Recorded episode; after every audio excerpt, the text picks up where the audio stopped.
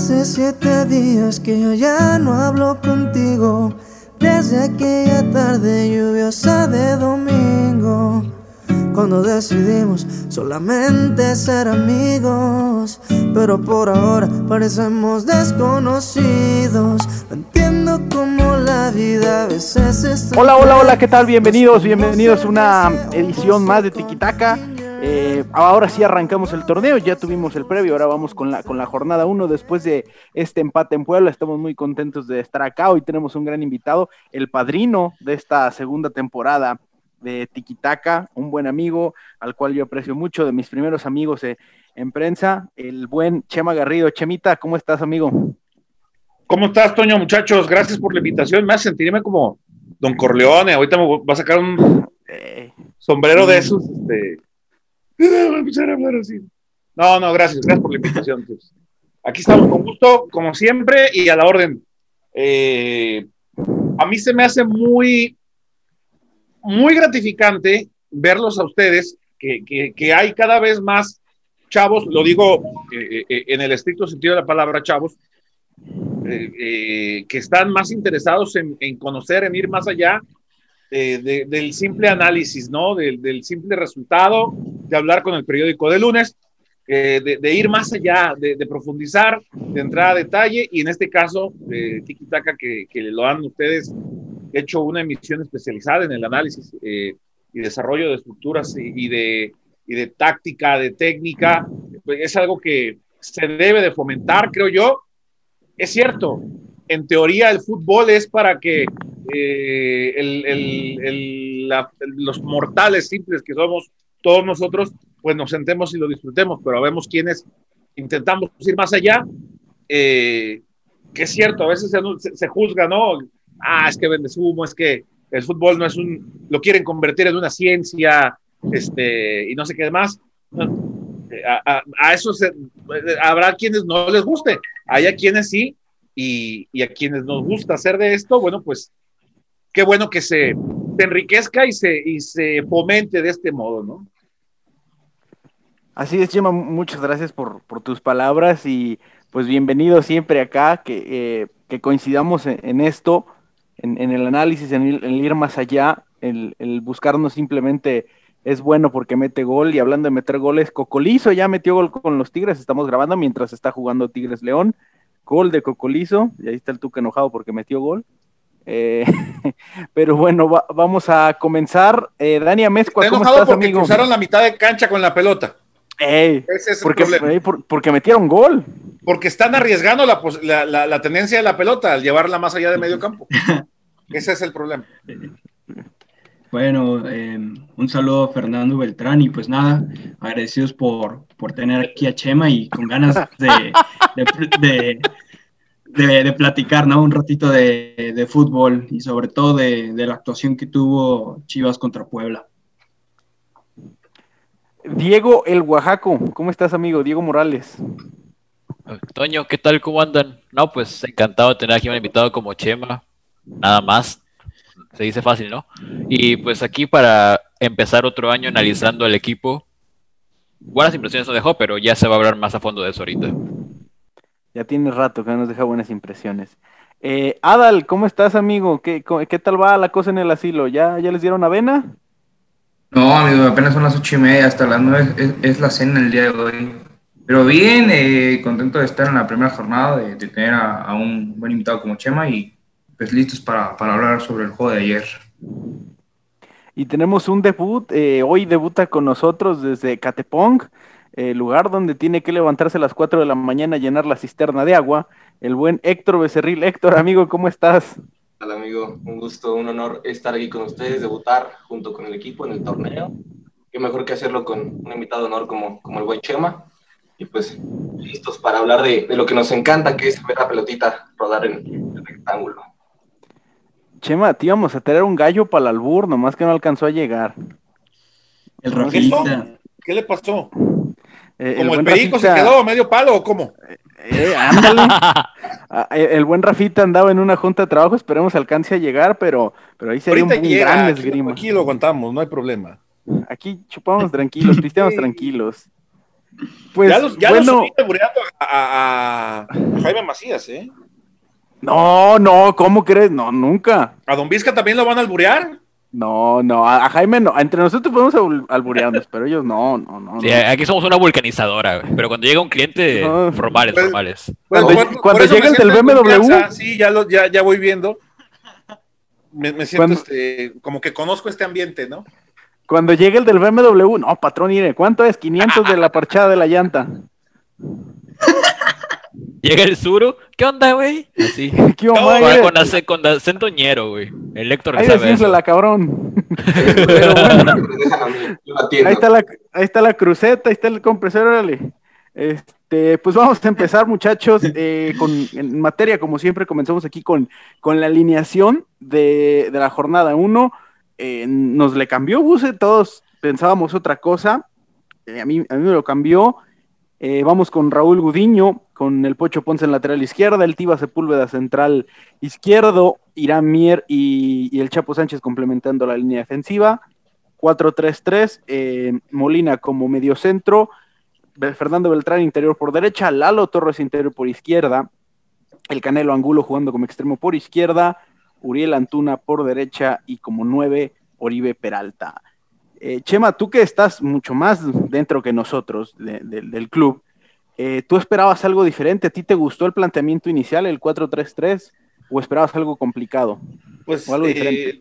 lo, lo que, lo que menos esperaba era lo que vimos, ¿no? Eh, sí podemos concluir en que de mitad de cancha hacia atrás sí era una es- estructura pues, esperada, porque tampoco hay mucho de dónde, de dónde elegir hoy por hoy, por lo menos en el inicio. Yo sé que, que ustedes son este, de esta, eh, ¿cómo lo podremos llamar? Legión ante, mi- anti Miguel Ponce, ¿no? Este, No, no, no, no, no. No, aquí no, no, no, no, aquí, aquí- aquí Antitiva. Ah, es cierto, aquí es el, el, an- Aquí el somos- antitivismo. Aquí Sí. defendemos al pocho a muerte y el antitivismo aquí es. Sí, pero aquí, aquí, aquí alguien, aquí Justificado. alguien que alguien que le habla, que habla bien del Tiva, le echan agua, agua bendita, este, Eh, le clavan una, una cruceta aquí en el, en el, en el pecho. lo clavamos. Sí, no, mejor. Vas tú solo, ¿no? Eh, pero, pero de medio campo hacia adelante, sí me parece que esperábamos algo diferente. Aunque, digo, tam- tampoco estoy diciendo que haya quedado del todo mal, porque lo que sí destaco eh, ya al final, después de revisar lo que fue el, el partido, la, la actuación de Antuna, creo que fue muy buena, jugó en el lugar adecuado, pero no lo esperaba ahí, por lo menos lo esperaba un poco más retrasado, un poco más pegado a la banda, más cerca de mitad de cancha, más generando, aunque no por ello dejó de, de hacer las cosas bien, porque al final de cuentas, y ya lo vamos a, a platicar, creo que encontró un poquito el pan por el lado por donde entraba el propio, el propio Antuna. Eh, Sí. el, el tema de Angulo, pues se esperaba. Lo que sorprendió más fue el tema de, de Lalo Torres, de un, un jugador que, y lo platicaba el otro día incluso con Dani, yo no tengo la menor duda de que este muchacho, Alan Eduardo Torres, va a ser una de las revelaciones de Chivas en el torneo.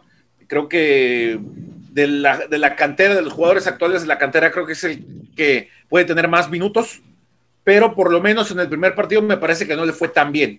Eh, en el resto del, del once, bueno, Beltrán, que, que, eh, sigue siendo una incógnita, porque por un lado seguimos conociendo de, gente cercana al entorno de Chivas, de que sigue sin convencer al profe Buse, pero lo sigue poniendo inicio. Eso nos habla de que o, de plano no hay más, o de plano siguen eh, extrañando a Dieter o, o, hacia dónde va, ¿no? Porque si, si no encuentras a quienes te puedan resolver algo en la mitad de la cancha y tienes que recurrir a algo que no te gusta, es que las cosas no andan bien. Nos queda claro que Bucetich siempre, conferencia tras conferencia, nos hablaba de que él esperaba la incorporación de por lo menos dos volantes más, los cuales nunca llegaron, o a lo mejor en una de esas, eh, incluso, ojo, está para, para pensarlo un poco más adelante, yo no veo, yo, yo no incluso descarto que puede improvisar a Carlos Cisneros como, como este interior que está buscando por el lado de la izquierda para tratar de encontrar ese, eh, ese desequilibrio en medio campo y ese toque de primera intención que Beltrán no le ofrece. En el resto, pues eh, eh, sorprendió un poquito lo, de Peralta. Yo sí visualizaba un poco más al chino de inicio. A final de cuentas, creo que no, no desentonó tanto. Insisto, ya, ya vamos a, desarrollarlo más allá. en general, insisto, de medio campo hacia adelante fue donde se dieron más las, las sorpresas y donde llamó más la atención los movimientos que, que intentó implementar desde el arranque del parado del profe Buse, ¿no? Totalmente de acuerdo. Héctor, eh, en lo que respecta a la alineación, lo que te, te terminó el torneo pasado, que fue con el 4-3-3, con el mismo esquema, ¿a ti te acaba de convencer esta disposición táctica de, del profe del profe Buse?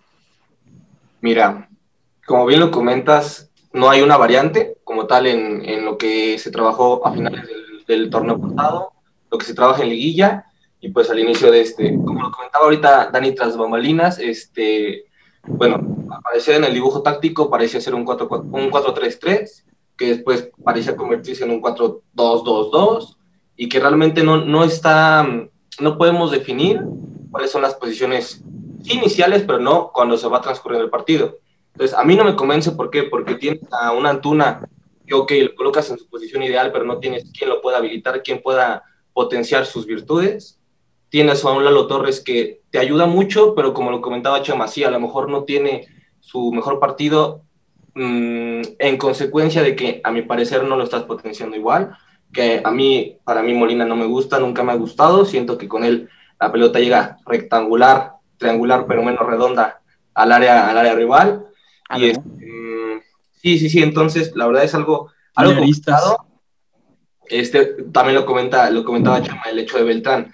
No le, no, convence, no le convence a Buse, pero pues es de los poquitos rescatables. O sea, si, si por momentos el equipo tiene destellos de buen fútbol, de asociación, pues ayer fue gracias a Uribe, gracias a Beltrán, un poco a Antuna y pues paremos de contar. O sea, creo que se sigue viendo una falta de, de un, pues de un juego en conjunto y, dependemos igual de, de, destellos, de individualidades y de que si en, un, en una noche no, no aparece un Vega pues iluminado, un Beltrán iluminado, pues carecemos de muchas cosas.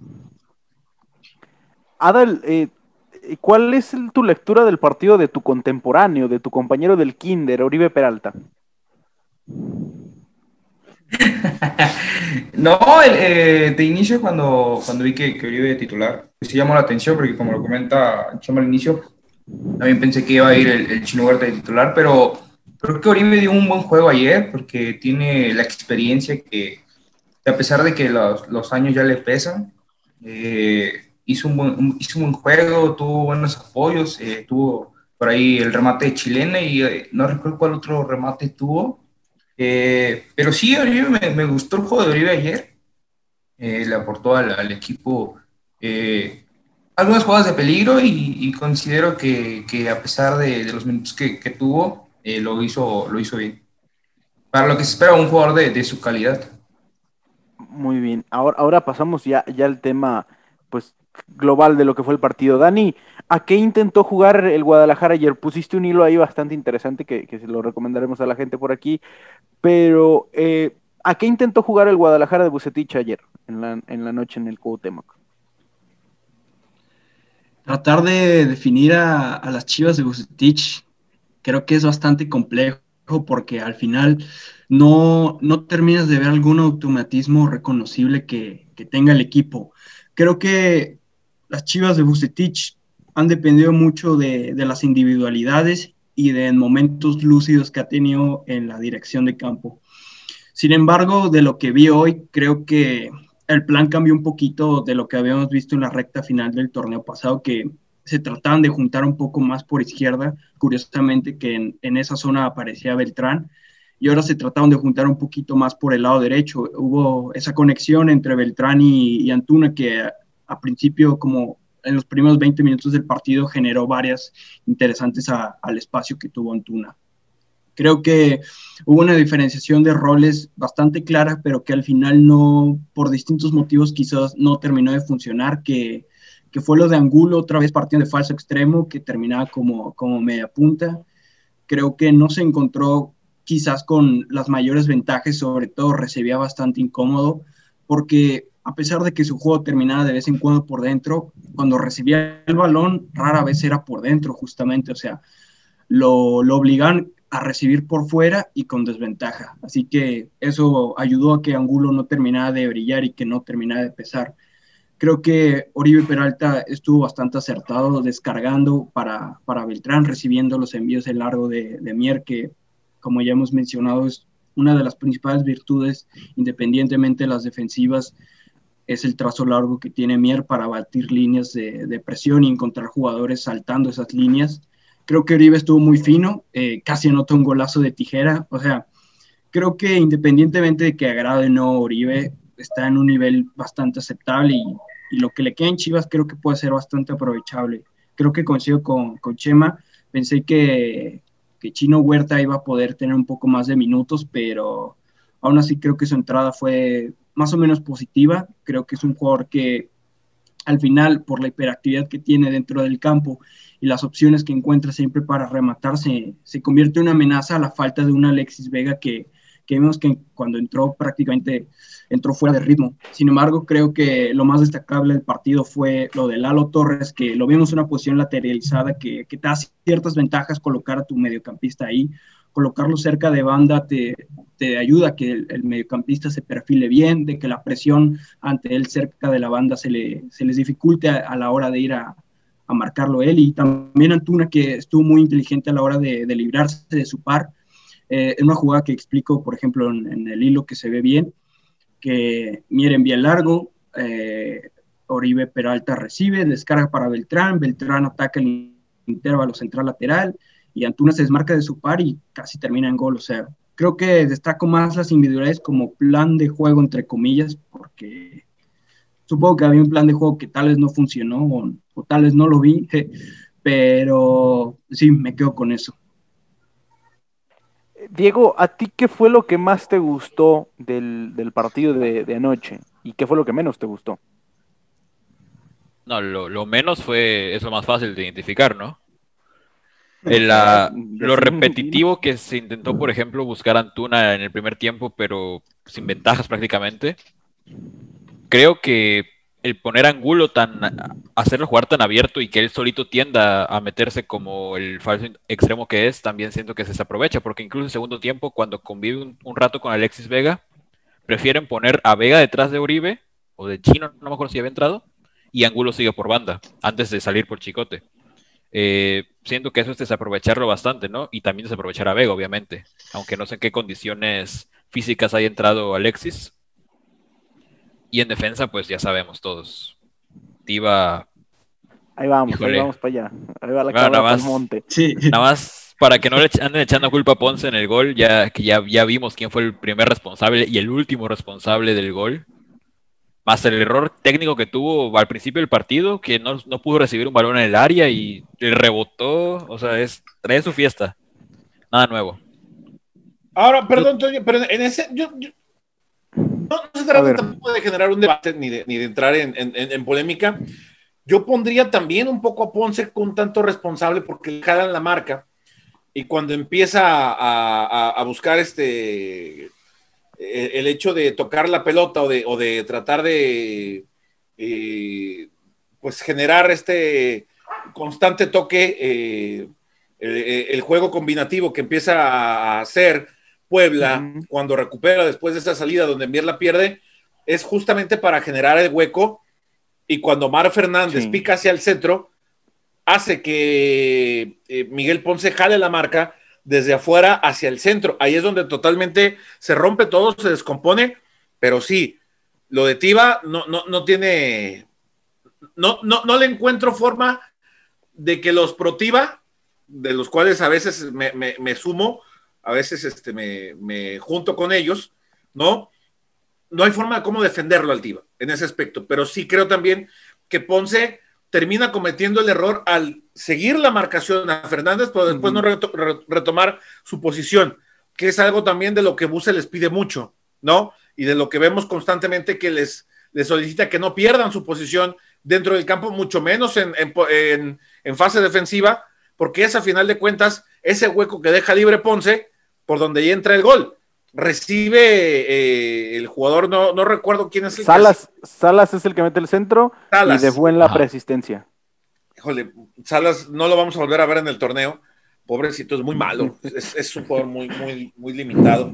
Pero Salas recibe, creo que tú pusiste un tuit, Toño, eh, de que, o, o de que estaba con sana distancia, ¿verdad? El, el equipo de Puebla. o no, lo dijiste en un grupo, lo dijiste en un grupo, este, que estaban jugando con sana distancia porque nadie eh, a 10 metros se encontraba cerca por lo menos para estorbarle a, a Javier Iván Salas. Y Tiva No, cuando no, intenta no, reaccionar. ese no fui yo. ese no fui yo. Bueno, Otro güey, otro güey. otro, otro. Pero sí, pero sí eh, queda clara esa idea.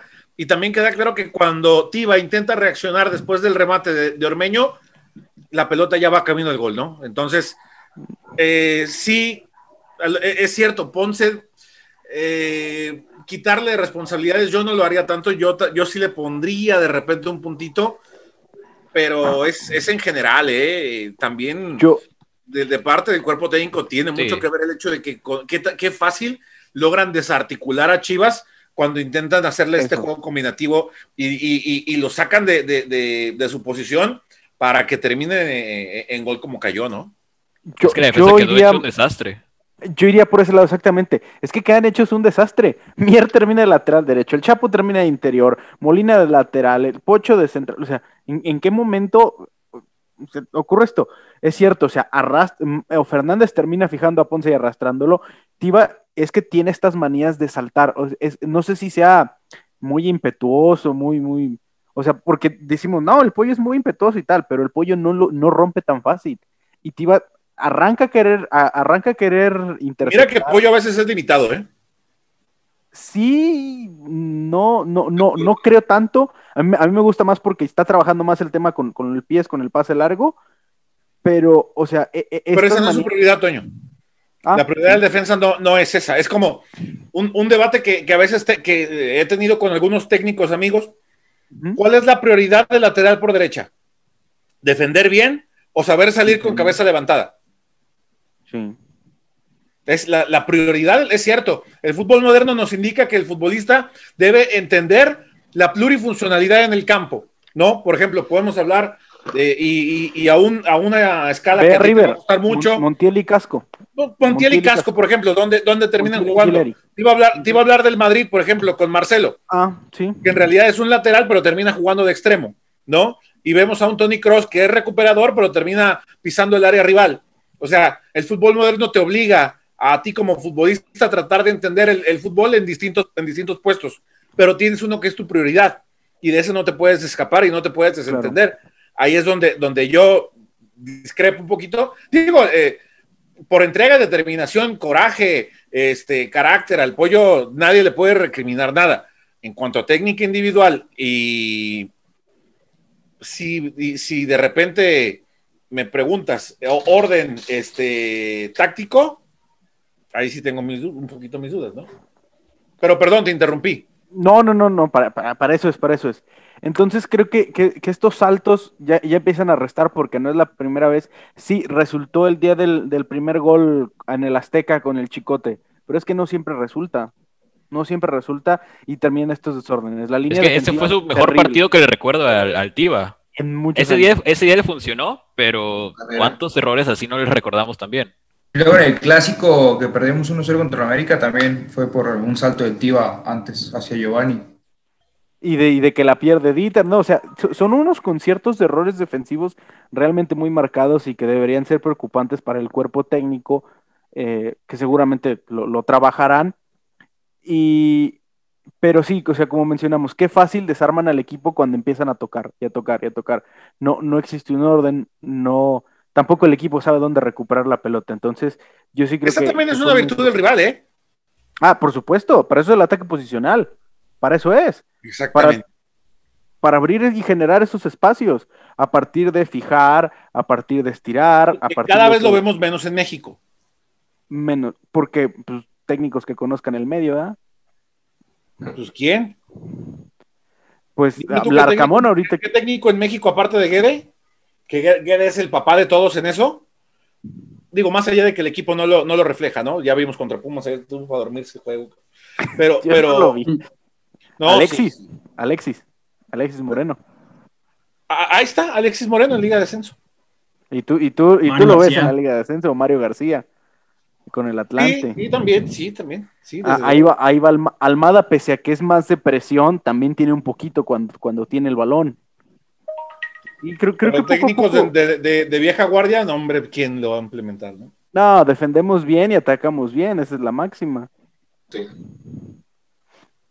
Y bueno, eh, ¿en qué nos quedamos? ¿A qué vamos? Vamos a, al, al tema como tal.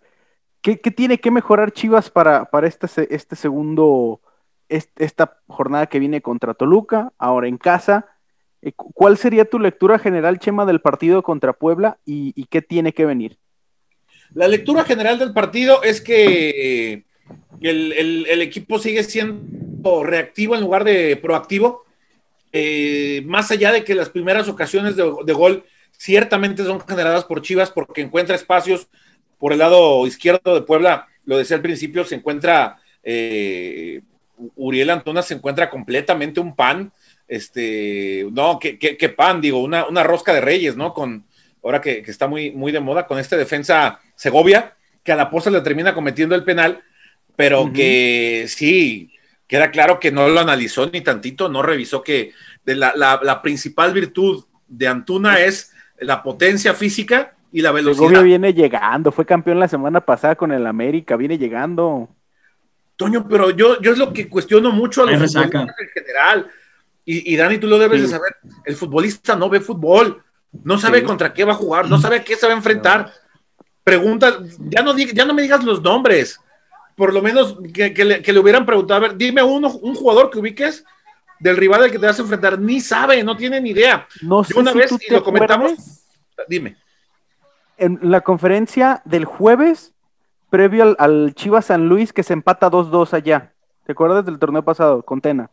Que se iba ganando con los dos penales. La última pregunta, no me acuerdo si la hace Aldo Lara, se la hace a Ponce. Y le pregunta, ¿has visto al San Luis? ¿Has visto contra qué van a jugar? No, pues apenas nos van a pasar los videos. El jueves. Y jugamos el viernes. ¡Madre santa! Te cuento una anécdota que la vivimos. domingo. caso, la, la hemos contado en, en, en PQ. Eh, un- hay un jugador eh, muy, muy popular, muy querido en esa época, que le previo a un clásico, a un clásico tapatío, ¿eh? A un clásico tapatío, allá del 2013, 2014, o sea, ya estamos hablando de hace rato y las cosas no han cambiado mucho. Eh, sale del entrenamiento, empieza a saludar ahí a la gente que estábamos, traía en la mano un disco y le pregunta el chullazo, ¿ya trae los, los nuevos éxitos de los temerarios o qué? No, no, ese es el video del, del rival al que vamos a enfrentar. Ven, te lo doy. Madre santa. Así, a ese nivel. O sea, al jugador le das los- las herramientas. Yo he visto, pues, Toño, tú sabes, el jugador puede entrar a la plataforma de Goldstats a ver su desempeño, a Sí. compararse con otros jugadores, puede ver lo que, lo que hace, puede ver su video, le, da- le generan su contraseña, le generan su cuenta para que entre y pueda ver cuántos verdaderamente se interesan por revisar su desempeño. Ya no hablamos de su desempeño, por ver lo que van a enfrentar, por ver qué viene, por ver Contados. por dónde tiene que perfilar, si tiene que ir por adentro o por afuera, si, si, si lo encara y le hace una gambeta, eh, se va para un lado o para el otro. No lo hacen, Toño. No lo hacen, muchachos. Y eso es preocupante en el futbolista actual, que cada Y vez ahí le ponemos palomita al pollo briseño. En esa sí le ponemos palomita al pollo. A ver, el pollo está preparándose para ser, para, para ser técnico. Él, él está en el- haciendo el curso del Endit. Chuy Molina también lo está haciendo. Son tipos que tienen la visión más allá. De hecho, el pollo hace unos días enseñaba en sus redes un libro eh, so- sobre. Yo, yo no sé si todos los futbolistas se, se atreven a agarrar. Bueno, no sé siquiera si, si, si sabrán leer las primeras 20 páginas, eh, donde se habla. eh, eh, un ah, hay, hay algunos que son muy burros. Se No, quedan en el índice. se, se quedan en el índice. ¿Qué dice? ¿Qué dijo? No, la, la neta, muchachos, o sea, no, no nos hagamos La güeyes. Leen el resumen que viene atrás en la contraportada. Chingue a su madre, ya lo leí. Ándale, ay, como, así como ahora ve, ve uno las series, ¿no? Ves la sinopsis, ah, ya la vi, o te vas al capítulo final, vámonos. Así, muchos jugadores, el, el libro hablaba sobre cómo prepararse como futbolista pensando en el retiro. ¿Qué futbolista piensa en el retiro? Están viviendo la vida, están viviendo la plenitud, están disfrutando del de- de- de- el, el- el sueldo elevado, este, todas las ventajas que conlleva eh, ser futbolista, llegan a un restaurante, no tienen que hacer fila en, una fila del banco, no tienen que, eh, no, no, no, no, tienen la necesidad ni de, ir al Oxxo a ponerle 30 pesitos al, celular. No. tienen que esperar a que el señor de adelante de la fila tenga que ponerle sus 30 pesitos para poder pagar este, la luz, el agua, el teléfono, ¿no? No sufren por este tipo de cosas el futbolista que vive en una burbuja. Y nos estamos saliendo mucho del tema, es más, ya, ya nos No le haces, tú dale, tú dale. Ah. nos decía Jaime Macías. Este pero, decía Jaime Macías, este nos, vamos a ir por las ramas. Y dicho y hecho, acabamos en todo. Estamos en, todo menos en misa. Entonces, eso, es lo que pasa. Y, vuelvo, al, vuelvo al tema, Toño, a lo que, a lo que aterrizando o recuperando lo que hablabas de que el futbolista no se preocupa por conocer a su rival, que era el tema de Antuna, ¿no? Este, eh, dime tú si este defensa de Puebla lo, lo, conocía o tenía una, eh, una idea, no se lo comió y el penal es clara evidencia de ello. Deja que le bote la pelota y ahí es donde Antuna pica y se, se va con todo hasta, hasta dentro del área. Eh, incuestionable penal, incuestionable. por, donde, por donde se le busque, vi que algunos colegas como que lo querían medio, medio, medio minimizar, ¿no? O empezar con que, uh, ya empezamos penal para Chivas. Pero no, la verdad, o sea, bien, cobrado, ¿no? Por ese lado creo que no, no hay nada que cuestionar. y preguntabas también, Toño, ¿qué, ¿qué, implementar o qué mejorar para el siguiente partido? De entrada, eh, ver, ver en qué nivel anda. Yo, yo, yo estoy interesado en ver en qué nivel anda, tanto mental, físico y futbolístico, José Juan. No sé si le va a alcanzar para el próximo partido, no creo, aunque ahora ya con las pruebas COVID ya no se sabe, porque a veces un contagiado ya no dura 10 días, sino ya dura nada más 4 y puede jugar al siguiente partido, según las reglas de la Liga MX, ¿no? Eh, pero me, interesa si, José Juan está en condiciones para volver, si no, eh, ¿qué, plan, ¿cuál es el plan B de Bucetich? No puede, yo, yo, yo, pese a que el esfuerzo y la entrega fue buena por parte de Oribe en este partido, no puede ser tu respuesta, eh, por lo menos con base en lo mostrado. Creo que para eso sí tiene que estar eh, Chino Huerta, que por cierto, ayer lo platicaba con, con Chuy Bernal, buen amigo y, colega. Él, Le mandamos un eh, saludo. Sí, un, saludo, un abrazo, que también ahí con él hacemos el, podcast de, de Foodmex. ahí cada que, que nos acordamos lo hacemos. Este, Chino Huerta tiene esta ventaja de que de que él, sabe acomodarse físicamente para recibir con la ventaja y, hacer esta recepción dirigida, ¿no? Es, un, es, una virtud de, de, este muchacho eh, y, sabe, sabe cómo recibir perfilado. Le da mucha ventaja a él en lo individual, porque cuando va a recibir la pelota ya sabe hacia dónde va a enfocarse y le gana un, por lo menos un tiempo al, al rival jugador sumamente rápido, sumamente hábil. No sé qué le haga falta para convencer a Bucetich para estar de inicio. Yo, insisto, yo lo veía, yo lo veía más como titular y también ver cuál va a ser el, papel o el rol que va a jugar la, eh, eh, Nene Beltrán. Porque ayer también durante el partido eh, con, con, César Huerta, de repente entramos en un debate, ¿qué está jugando Nene Beltrán? Porque estaba también por ratos jugando como enganche pero había momentos en los que en fase defensiva tenía que venir a primer tercio del campo a tratar de recuperar o inclusive a pedir la pelota para tratar de llevarla hasta el otro lado.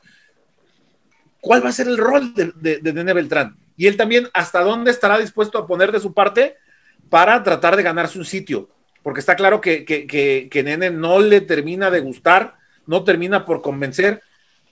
Y en esa búsqueda se abren espacios de oportunidad, se abren campos de, oportunidad para, muchachos como Lalo, que, eh, insisto, lo, sigo viendo como un, gran potencial. Vienen otros chavos atrás, viene Sajid Muñoz también, que poco a poco seguramente irán apareciendo. Eh, por ese lado creo que Chivas no tiene tanta queja, pero sí será importante conocer cuál, cuál va a ser el rol de este jugador. otra cosa que creo que se tiene que que pensar eh, el tema de la marcación por el lado de, la izquierda, lo que ya veíamos cómo, cómo quedó desnudado Miguel Ponce en, algún momento del partido y que termina con el gol en contra.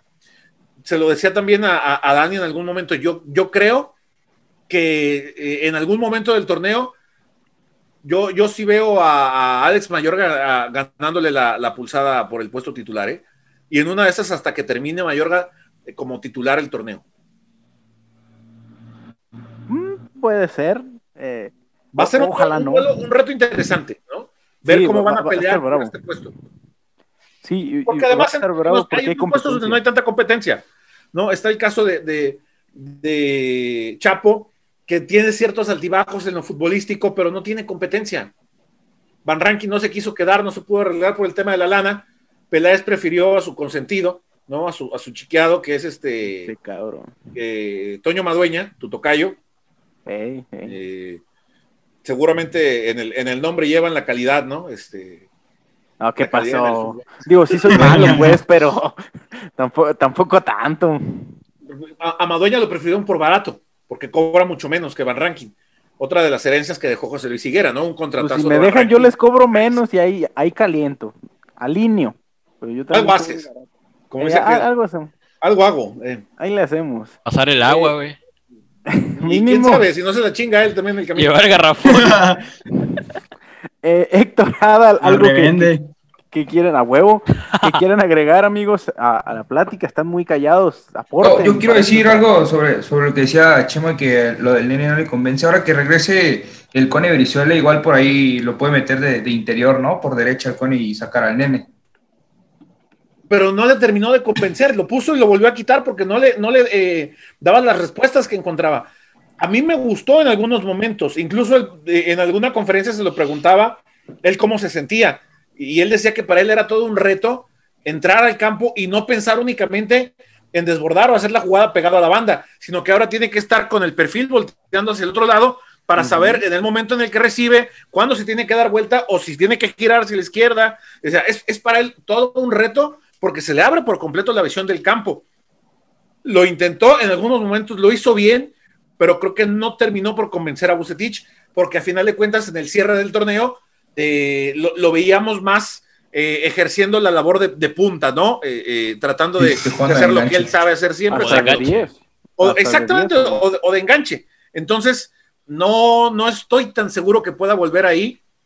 Eh, a, a lo mejor eh, eh, podría, insisto, el, el tema de Dalo Torres, ¿no? Que ayer platicaba mucho el, el profe Buse con él, que le pedía que estuviera más pegado a la banda, este, que abriera más, que hiciera lo que, lo que dices, ¿no, Dani? Este tema de, de ser un poco el anterior, pero que con el, el avance, el trámite de los partidos tendrá que mejorar. Ahí yo creo que es que para mí Lalo es más 5 que interior. Y para mí el interior debe ser Oscar, que tiene co- COVID, tristemente. Pero para mí los interiores deberían ser Nene con Oscar. Y, y en algún momento Lalo tendría que ser el 5. Evidentemente, pues Molina, yo no sé si le quede como. No sé si este es su, último año de contrato. Eh, no, ma- más allá de que si el penal y lo que sea, cualquier jugador puede fallar, eso da igual. Pero en algún momento, como ir preparando este recambio de, ok, pues ya va a ir- Para allá va, Lalo- Toño, ¿eh? Para allá va. Sí. El mismo Molina lo ha dicho que él, el, el- el- el canterano que más le gusta es Lalo Torres. Es que Lalo puede sostener solo ese medio campo. Y Lalo es reconversión de pichas. A Claro, Lalo, lo hace, él cin- mismo- a Lalo lo hace cinco pichas. Porque Lalo era nueve y le dice, y está el audio, cabrón, con ese cuerpo de perro te van a matar en todas de nueve. ¿Qué Ponte de medio haciendo allá centro. arriba? Le dijo, vente acá a medio campo. Y- ponte medio centro, ves el campo de frente y se acabó. Y sí. Y, qué, Entonces y qué- y qué visión de pichas. ¿no? lleva varios. Eh, El, mejor Robles. partido, el mejor partido de Nene es con piches en el banco contra Pumas el torneo pasado. Algo hay ahí, algo hay, Y, no es y y otra, otra cosa, eh, que ayer, lo- ayer por la noche lo, no me acuerdo con quién platicaba, si con Rigo con, o con otro colega, el mejor partido de Chivas en el 2020 fue para mí con pichas en el banco, Sí. la visita que hizo Chivas a Juárez, eh, donde Chivas fue un equipo que tuvo amplitud, que tuvo profundidad, que los extremos iban hasta el fondo, siempre bien pegados a la banda. Marcelo tuvo la visión de llevarlo a Pichas al- al- a la banca ese día, ¿no? Porque al final de cuentas, Pichas es quien le, le- le ayuda a ganar el partido, eso no lo podemos negar. Y, y si usted no nos crea, vea la sub-20. Véala. Ahí, ahí está. Ahí, ahí está Oye, el pan. na- eh, oye, fíjate, Toño, hoy es muy fácil. No, pues ¿dónde lo veo? No, pues, pues no tengo Sky. No. YouTube, Ah, si tienes cuenta de Facebook, puedes ver a la 20. Huevo. A la, al- al- a la 20 la puede ver uno en el Facebook de Chivas. O sea, ese no es problema. Así es. Ya los demás, pues ya es más complicado porque no todos la transmiten, pero todos ahí, ahí hallamos algo que verla, ¿sí o no, Dani? Sí, Ahí siempre. encontramos cómo verla. Eh, Héctor, algo que quieras comentar tú sobre lo de Molina. Ayer estabas enojado con Molina. Normal. A mí Molina nunca me ha gustado porque, porque como te lo comentaba, yo preferiría ver a Lalo desde ahorita, o sea, quitarnos por un lado la parte de no, pero es que tiene que llevar un proceso, pero proceso que ya llevó en la 20, que ya llevó en las básicas, en donde el tipo ha demostrado que las condiciones las tiene y que el equipo se ha visto muy diferente cuando lo tenemos a, a Lalo en el campo y cuando no lo tenemos. Entonces, a mí, digo, el sueño para mí, así como también tú lo dices, es el medio campo con, con Lalo, llevando pues los, los hilos del medio campo con Nene, y en este caso pues podrá ser con Oscar o, o con algún otro. No sé ustedes qué opinen, eh, qué tanto en algún momento se puedan llegar a complementar. Me, me gustaría mucho ver a- al Chelo junto con César, con, con el chino. Quizá el chino un poco Está bien tirada. más atrás del Chelo, el Chelo como, bueno, como el 9, pero no sé qué tanto se podrán complementar. Vega por izquierda, Antuna por derecha. O viceversa, ¿no, Héctor? Eh, eh, más, más Chelo, Chelo atrás del 9, Sí. que también sabe jugar ahí, y Chino en punta. Totalmente. Digo, yo lo veo muy complicado porque pues nos ha dejado en claro este, este buce que su 9 titular es, es Macías y que pues después de él está Oribe por delante de, del Chelo y de, bueno, del mismo Ronaldo que pues está más que borrado del, del Eso, plantel. eso, e- eso sí. Y, ¿Por y qué el- Ronaldo no lo quieren? pero ¿por qué lo pones a competir como lateral derecho? O sea, digo, parte por ahí. Exacto. Sí, por ahí. O sea, digo, es que, bueno, veo, veo, veo en, en redes sociales que muchos lo revientan, que porque nunca ha demostrado nada. A ver, al tipo cuando lo metías, lo metías 10 minutos y lo metías por la banda. Tírale el balón en largo a Ronaldo y que te la vaya a esconder al tiro de esquina. Esas eran las funciones de, de Ronaldo cuando jugaba con Chivas. Y ahora sí lo cuando, cuando arrancó de titular, le puso una asistencia con el pecho a- al nene. a Beltrán. O sea, el único partido que ha jugado titular, para mí de un partidazo, que fue contra Toluca, en el empate a dos, si no mal recuerdo. Ah, que lo expulsaron justamente por Lo cierto. Expulsado expulsaron. injustamente. Justamente, Muy riguroso. muy, muy riguroso. Otra cosa que comentaba este Chema, Mayorga, ojalá no nos toque verlo de titular, porque bueno, la verdad, de los tres laterales que tenemos, el que para mí mejor defiende es, es Ponce. Después, Chicote te puede ofrecer mucho más hacia adelante de lo que te ofrece Mayorga, en mi opinión. Para mí los dos defienden, tienen carencias al defender. Y Mayorga es el que para mí menos te da. ¿Por qué? Porque en, en mi opinión, bueno, defiende no, no, no tan bien y, a- y hacia adelante te ofrece cositas que te, ofre- te puede ofrecer más el chicote. Entonces, creo que tenemos sobrepoblada esa parte, pero otra, o sea, volvemos a lo mismo, pones a competir al chicote, como bueno, ayer termina jugando en ocasiones. Es que como- se regresó a Mallorca porque Buse lo ve como el suplente de Ponce. A Chicote lo tiene contemplado totalmente Como de, en Ah, como De extremo. volante, claro, sí. Y, y- Sí, y exacto. terminó de nueve. Y terminó de nueve. Terminas viendo a Chicote rematando, o sea, digo, muy, muy, muy extraño ahí, o sea, y como lo ha, lo ha dicho Dani en algunas ocasiones, o sea, el Chicote, él, él es para competir en largo, tiene que tener espacio, y, y ve las carencias de Chicote cuando terminan tres cuartos de cancha, y pues el tipo no sabe qué hacer muchas veces con el balón, ¿por qué? Porque no son sus, sus cualidades, entonces creo que es partir por ahí, de que no estamos potenciando las cualidades de nuestros jugadores, o sea, tenemos plantel, tenemos jugadores talentosos para poder hacer mucho más, pero, pero es en dónde los pones a competir, ¿sabes? Entonces, lo veo un poco complicado porque, porque Bus está muy casado con una idea de que, por ejemplo, el nene no le gusta porque no toca de primera intención, diferentes tipos de cosas, pero que, que te ofrecen otras cosas. Entonces, no sé, no sé, digo, es complicado. Este, en el caso del Chapo, para mí me gustó mucho cómo jugó ayer. En, digo, en defensa, en, en ataque nunca, nunca ha sido muy, muy brillante, pero pues este, me, me gustó en, en lo particular no se termina de, val- de val- valorar a Mier. Digo, creo que para mí es un, o sea, un crack, un crack en toda la extensión de la palabra. Te, el tipo te defiende, te ataca, te puede, te lanza, o sea, no, es un, para mí es un fuera de Y serie. conduce. Y conduce. Tiene que hacer Con la pelota, sí. Aunque algo- él perdió la pelota que, que, que deriva en el gol en contra. Sí, pi- pierde Pero, o sea, intentando, intentando bueno. saltar la línea porque vol- levanta la cabeza, quiere buscar a Antuna, le pega y se, y se la cortan a medio Sí, camino la claro. pelota. Ahora, Héctor, hay, hay un punto, de, tienes toda la razón en todo. Yo lo único que no comparto con el tema de Ponce, sí, defiende muy bien. Ha tenido picos futbolísticos, sobre todo en lo defensivo, muy buenos. El tema es cuando de repente tiene estos eh, momentos de exceso de confianza, Eso. hace cualquier cosa y, y- y ahí es donde puede comprometer al equipo eh, eh, en momentos clave del partido. Sobre todo en los segundos tiempos tiene estos, no sé, yo lo, yo lo veo así, excesos de confianza, ciertos lapsus que él parece y que, y que ponen al equipo a sufrir, en serio. El Pocho, creo que a sabiendas de que es uno de los mejores, bueno, de los jugadores más técnicos que tenemos, creo que en ocasiones llega a tener ese error de, de tener un exceso de confianza en el recorte. Exactamente, en el que luego ya pues, está sobrado cuando está dando un partido y, y tiene errores muy, muy infantiles en ocasiones, pero también, digo, no se habla mucho de que a veces que tiene que hacer casi siempre pues, doble chamba, porque te trabaja su, o sea, hace su función y tiene que siempre estar cubriendo a nuestro buen amigo el Tiva, entonces, Al vecino. está complicado, o sea, ayer, ayer veía, recuerdo una jugada en donde este Max Araujo manda un centro, el Tiva se te echa totalmente y nada más porque ah, le cae a Salas, que digo, es un amigo más para nosotros, porque si no, ese, ese balón termina en el ángulo. Entonces, creo que en ocasiones Ponce, o sea, sí, sí comete errores, pero muchas veces se le carga de más la mano porque el tipo muchas veces hace doble Sí, en eso también estoy de acuerdo. Y eso, y eso es algo del, del- y lo he platicado con Toño, es del, del, Sí. de- del Chiva hermano, es, esa es tan básica de que agarran a un jugador, en general, ¿eh? Se ha, ha habido muchos casos y ningún error es justificable. O sea, hubo errores con Toño eh, que dices, híjole, esto no puede pasar en un portero de primera división.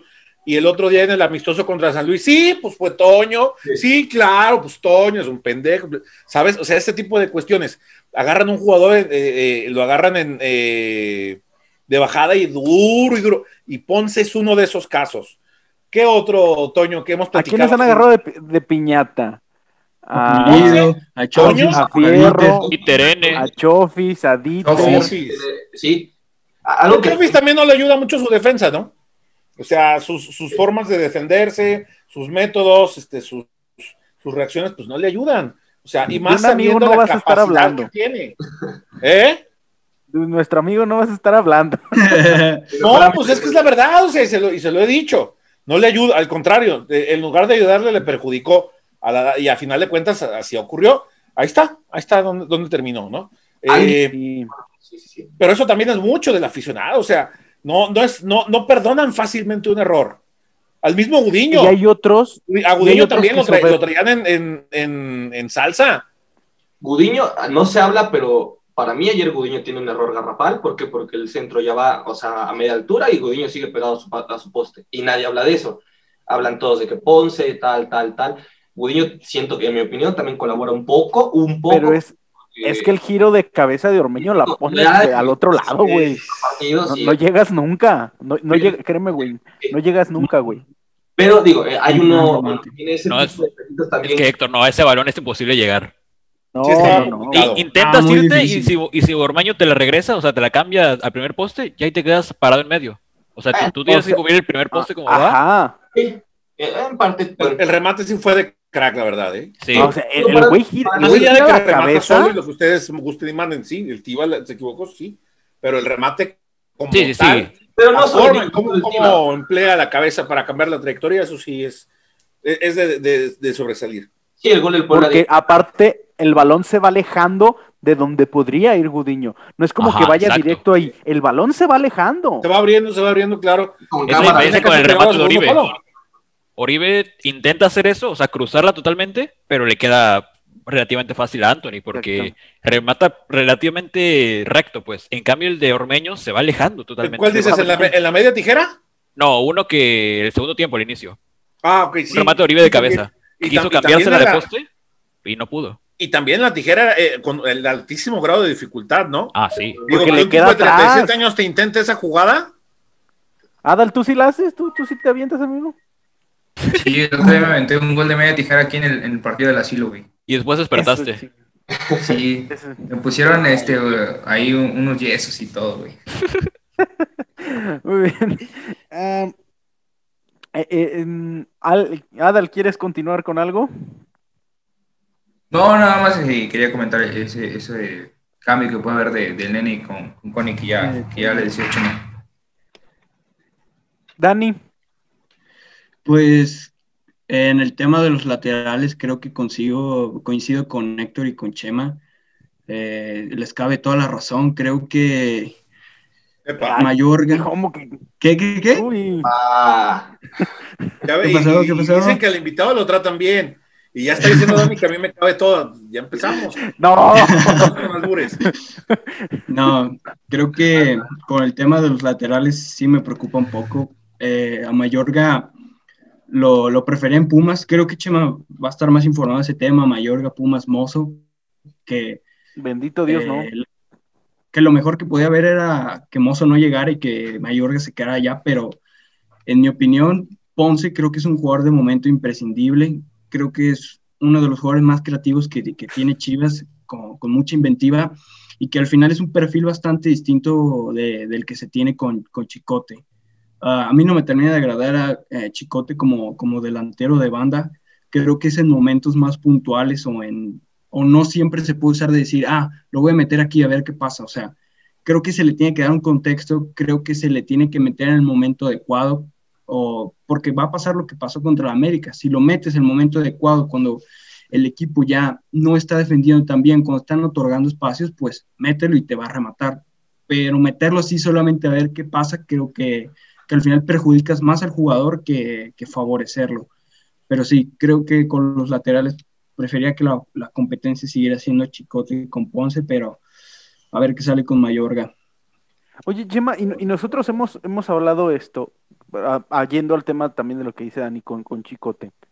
Eh, ¿Tú piensas que en algún momento Buse, bueno, Bu- Buse, pues es ya es una institución en el fútbol mexicano y es complicado que cambie su- sus formas, su forma de pensar, pero crees que en algún momento intente ser más proactivo con el balón?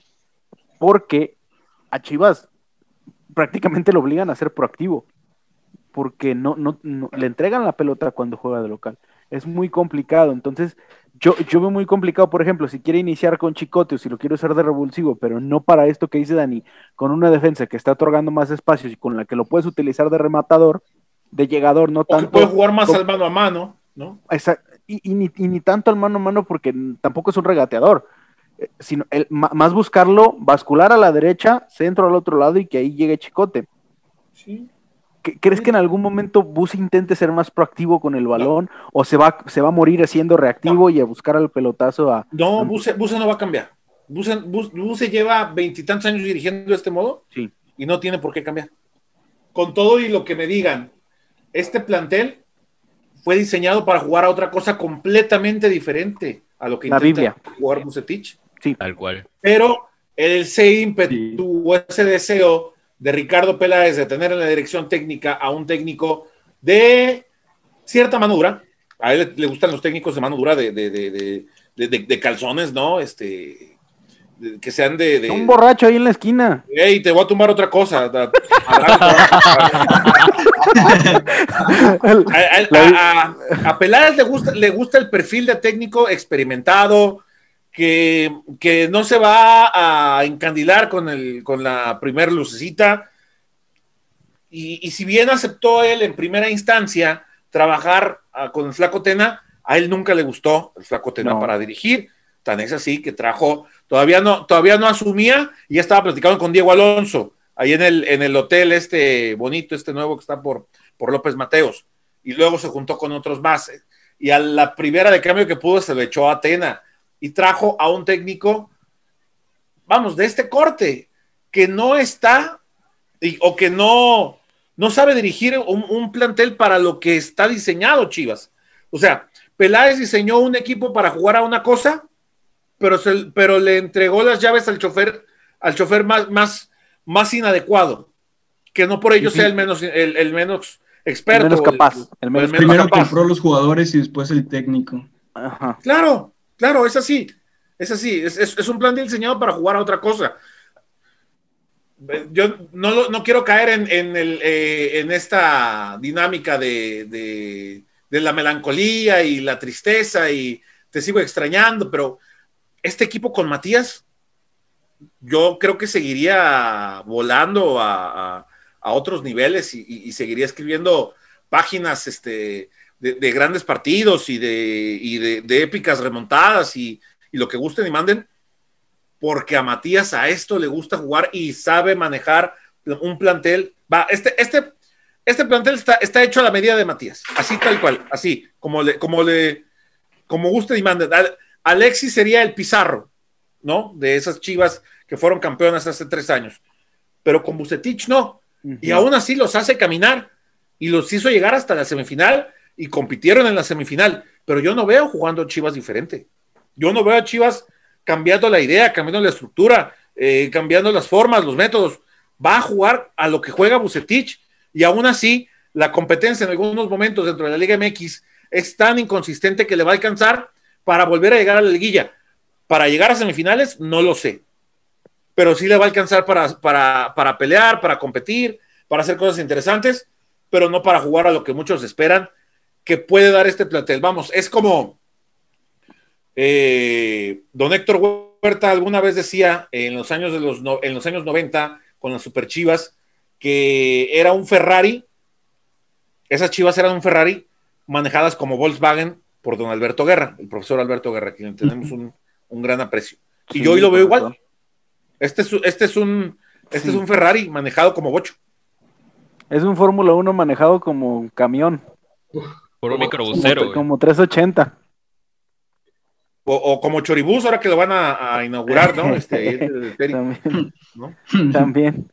Es- ese que Es- viene con, con toda la fuerza por delante y que, y que gana por empuje, pero no por este no por otra cosa, ¿no? ¿Sabes cuál es el problema que, yo- que, bueno, que al menos yo veo, Chema? Es que, ok, sí, puedes competir jugando de esta forma, pero en Chivas, que se necesitan títulos, ¿qué tanto puedes llegar a, a levantarlo jugando así? Porque puedes llegar a, a- a liguilla, puedes estar en una semifinal, pero pues creo que, no- creo que acá, acá no alcanza. Es- eso es otra cosa. Yo creo Y que es jugando que- de este modo estás más cerca de ser campeón que jugando como Matías. A, a Porque eso Matías se traicionó a sí mismo a su idea para ser campeón. No se olviden de eso también, muchachos, ¿eh? La liguilla Pero no fue jugó muy Chivas al, afectado al por las lesiones también. Es- es- Sí, esa liguilla también. se jugó con medio equipo en el hospital Sí, también. tenía un Y, este hospital. torneo, y, estos, y estos torneos, ¿cómo los ha jugado? Entre lesionados, eh, infectados por COVID, suspendidos y todo lo demás. borrachos. Borracho. O sea, te veo triste. Este, No, no me ves nada. no. Ahí se ve la lágrima. Entre. No, no hay partido que no juegue por lo menos con tres ausencias chivas. Con tres, por lo menos, del equipo titular. Desde el, desde el evento de los este de los Smirnoff hermanos, ¿cómo era? De los vodka hermanos. Desde Eh, entonces para acá no ha habido un partido en que Chivas no juegue con una ausencia importante. Menos hablemos de, de- de repetir alineación. pero hay uno que nomás no se lesiona, ni una gripa le da ese güey. Ni una gripa le da. Una- No, a todo el mundo ya le dio esa madre y ni una gripa. No, Eh, agradecido pasaste, güey, no seas cabrón. ha estado no seas sano. Se No, no, no. No, no, no, no, no. Por supuesto que es broma. A nadie se le decía que, que le dé. Los que no vivimos eso, esta güey. madre, los yo, que vivimos yo esta hay madre. gente nadie se que, yo hay gente que me cae muy mal y que ahorita trae no. ese tema y digo, no, pobre, pobre viejito. con- Ah, también le dio manotas. No, no, no, no, no, ese me vale madre. Si le Ah. da, este, pues, ya Ni Dios te, te encargará de, de juzgarlo, ¿no? Pero ah, no, hay otro, hay otro, hay otro. Otro Otro. viejito que también le dio. No, no, no. No, claro que no se decía. Es, es, es- es No, mero, no, mero chiste. lo No, corto. no, no. Esa madre sí, sí pega, pega fuerte y se siente muy, muy feo. Y, y que- quería agregar también, es que lo que decías de que podría ser posible ser campeón porque este torneo es para que te hagas güey las primeras 10 fechas, medianamente juegues bien 7, medianamente o saques puntos. Y, y en, en la liguilla ya existen más espacios, ya no es tanto. Esa de- es la fórmula del éxito de sus Tigres, mejor equipo de la década.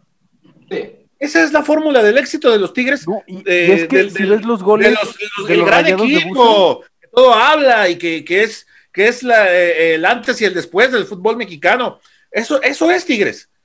Las primeras 10 jornadas se la pachanguean, pisan el acelerador en la 11 y llegan hasta las últimas instancias. Y muchas veces no les alcanza. Y muchas veces no les alcanza. Exactamente. Pero aún así, yo creo que debería existir un parteaguas de, de un equipo que, que domine con balón. Afortunadamente el León lo hizo.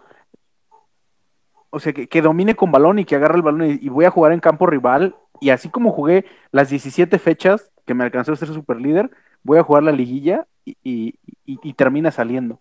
Vamos Creo a que- ver al ovíparo con Solari. ¿Crees? Nah, ojalá que no. Nah. Pero, pero yo, yo creo que, que debería ser así, y, y como dices, o sea, quizás es más, es más factible ganar, porque si ves los goles de los rayados de Buce, que, que eran campeones, era el chupete suazo corriendo. Pum, pum, pum, pum, cor- contragolpe, gol, cobramos. Eh, pero sí, como dices, e- este equipo está diseñado para, para jugar de otra forma. Y se sabe, se sabe desde kilómetros de distancia. El tema es que a Peláez no le gustan los técnicos que juegan de esa otra forma. ¿No? Porque al final de cuentas Chivas está para ser campeón. Y Chivas va tiene que pelear por ser campeón. Y hoy da la impresión de que las formas es lo menos importante. Sí. Sí. No sí. quizás sí, en la percepción. A, a mí, por lo menos, a mí, a mí sí, sí, y me han reventado y puteado. ¿A ti no te gustaría ser campeón jugando 1-0 y jugando bien culero? No, la neta, no. No. No. O sea, por supuesto festejaría, pero de que me, me gustaría, no. O sea, No, no. siento que al final si consigues el título, pues las formas pasan tal vez a segundo término, ¿no? Pero con estas, con estas fórmulas es difícil ver cómo puede ser campeón el equipo, es la cuestión. Sí. Mira, eh, es lo, lo mismo pensábamos antes de la llave contra América, ¿eh? Digo, O sea, Eh, pero por era, el- fue por el América. Ya después vino León el- y exactamente, fue ahí Pero este América. Venía igual o peor que, que Chivas. América ya que venía en una curva, curva de. Ya trae una pachanga. Sí, Necaxa, cinco Necaxa años. en su partido. Necaxa, Necaxa en diez- Necaxa en comprometió 10 a Chivas en minutos. algunos momentos. Y Bueno, olvidemos hasta el final- la voltereta contra Rayados. de Malagón. Sí, no, y no olvidemos que contra Necaxa el portero terminó rematando enfrente de Gudiño. O sea, No, De más milagro. acuérdate el día de Cruz Azul. Cruz Azul cuando todavía no le no, no, no pasaba esta eh, crisis ¿no? de fin de año tan, tan terrible y tan tremenda, puso Chivas en su lugar. Sí. América, cuando, dime, dime, digan ustedes, muchachos, de los cuatro equipos que terminaron en la clasificación general del torneo pasado, ¿cuán- a- a- sobre cuál Chivas jugó verdaderamente bien y en plenitud de facultades para hacerle competencia y hacerle frente a frente, eh, yo diría que nada más a Tigres. No, a Pumas. De los Pumas. primeros cuatro, a Pumas. Ah, bueno, Porque sí. al, a León, sí. al, a León, Ángel León en jornada hizo uno, pues fue muy nos hizo un equilibrado, ¿no? parote León. No, no, nos hizo un parote. Ángel Mena acabado jugó 3-0. mejor que Pumas cualquiera de Chivas. Pudo haber acabado 3-0 ese juego contra León. A Pumas, el, el 2-2 allá, gracias Pichas. El América, muertos de nada. Y Cruz Azul, muertos de nada. Eh, eh, el, el pobre Antuna por izquierda, perfil cambiado sin poder explotar al. Antuna, en el, con- en el partido del América, Antuna y Chicote compartiendo banda. Ahí nomás. encimados en el mismo carril. Sí, sí, ahí sí, creo que al, al único, creo que el que se le jugó decentemente o, o, o, o- o en plenitud de facultades fue, fue a Pumas, ¿no? Gracias.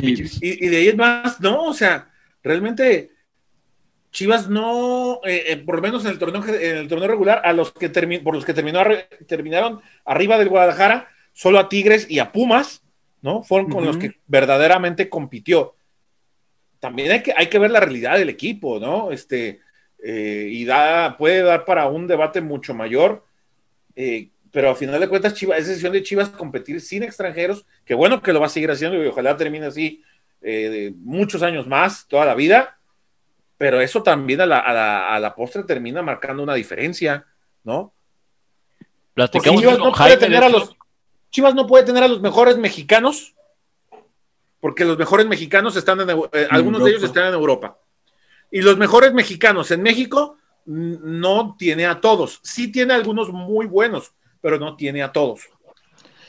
Sí, y, fue algo de lo que platicamos con, Jai- con Jaime, ¿no? ¿Se acuerdan, muchachos? Que, Totalmente. sí. que- Que a ver si que- no nos tocaba. Ah, bueno, habla Toño, perdón.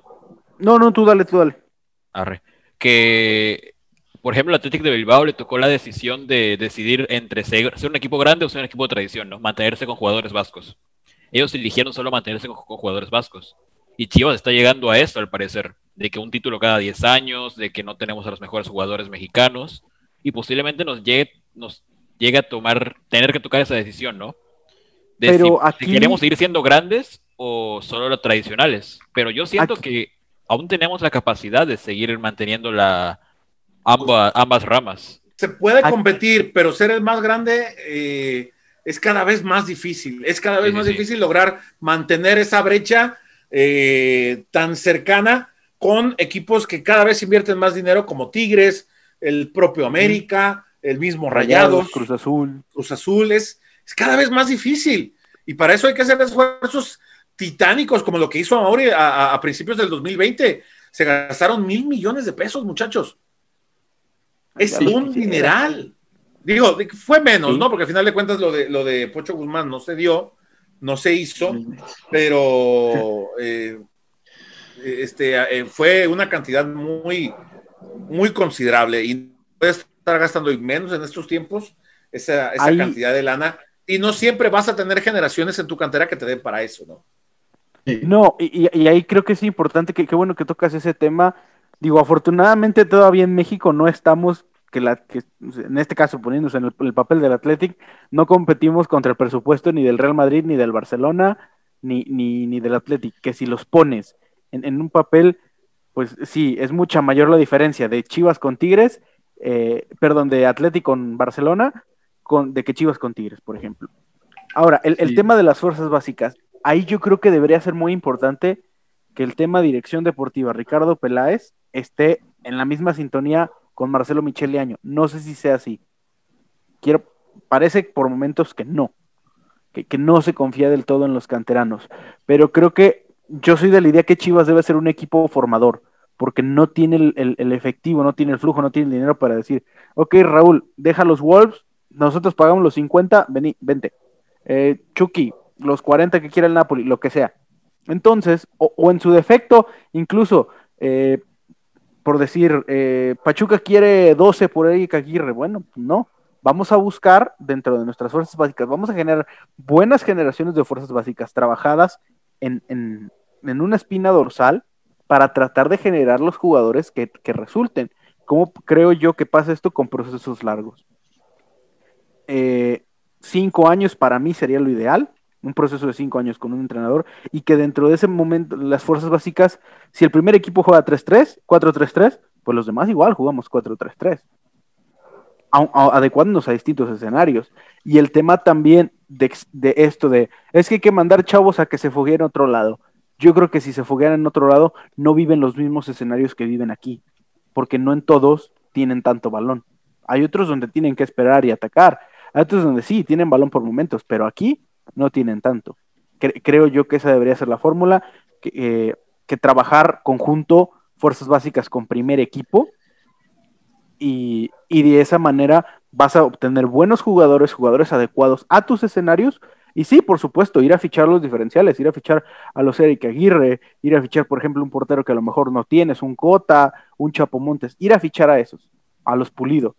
Pero los demás, eh, fichar un Van Ranking, no. Fichar, no sé, Y estamos hablando de, de- de- no estamos hablando de. Madueña. Madueña. O sea, a mí me parece golazo, increíble. ¿eh?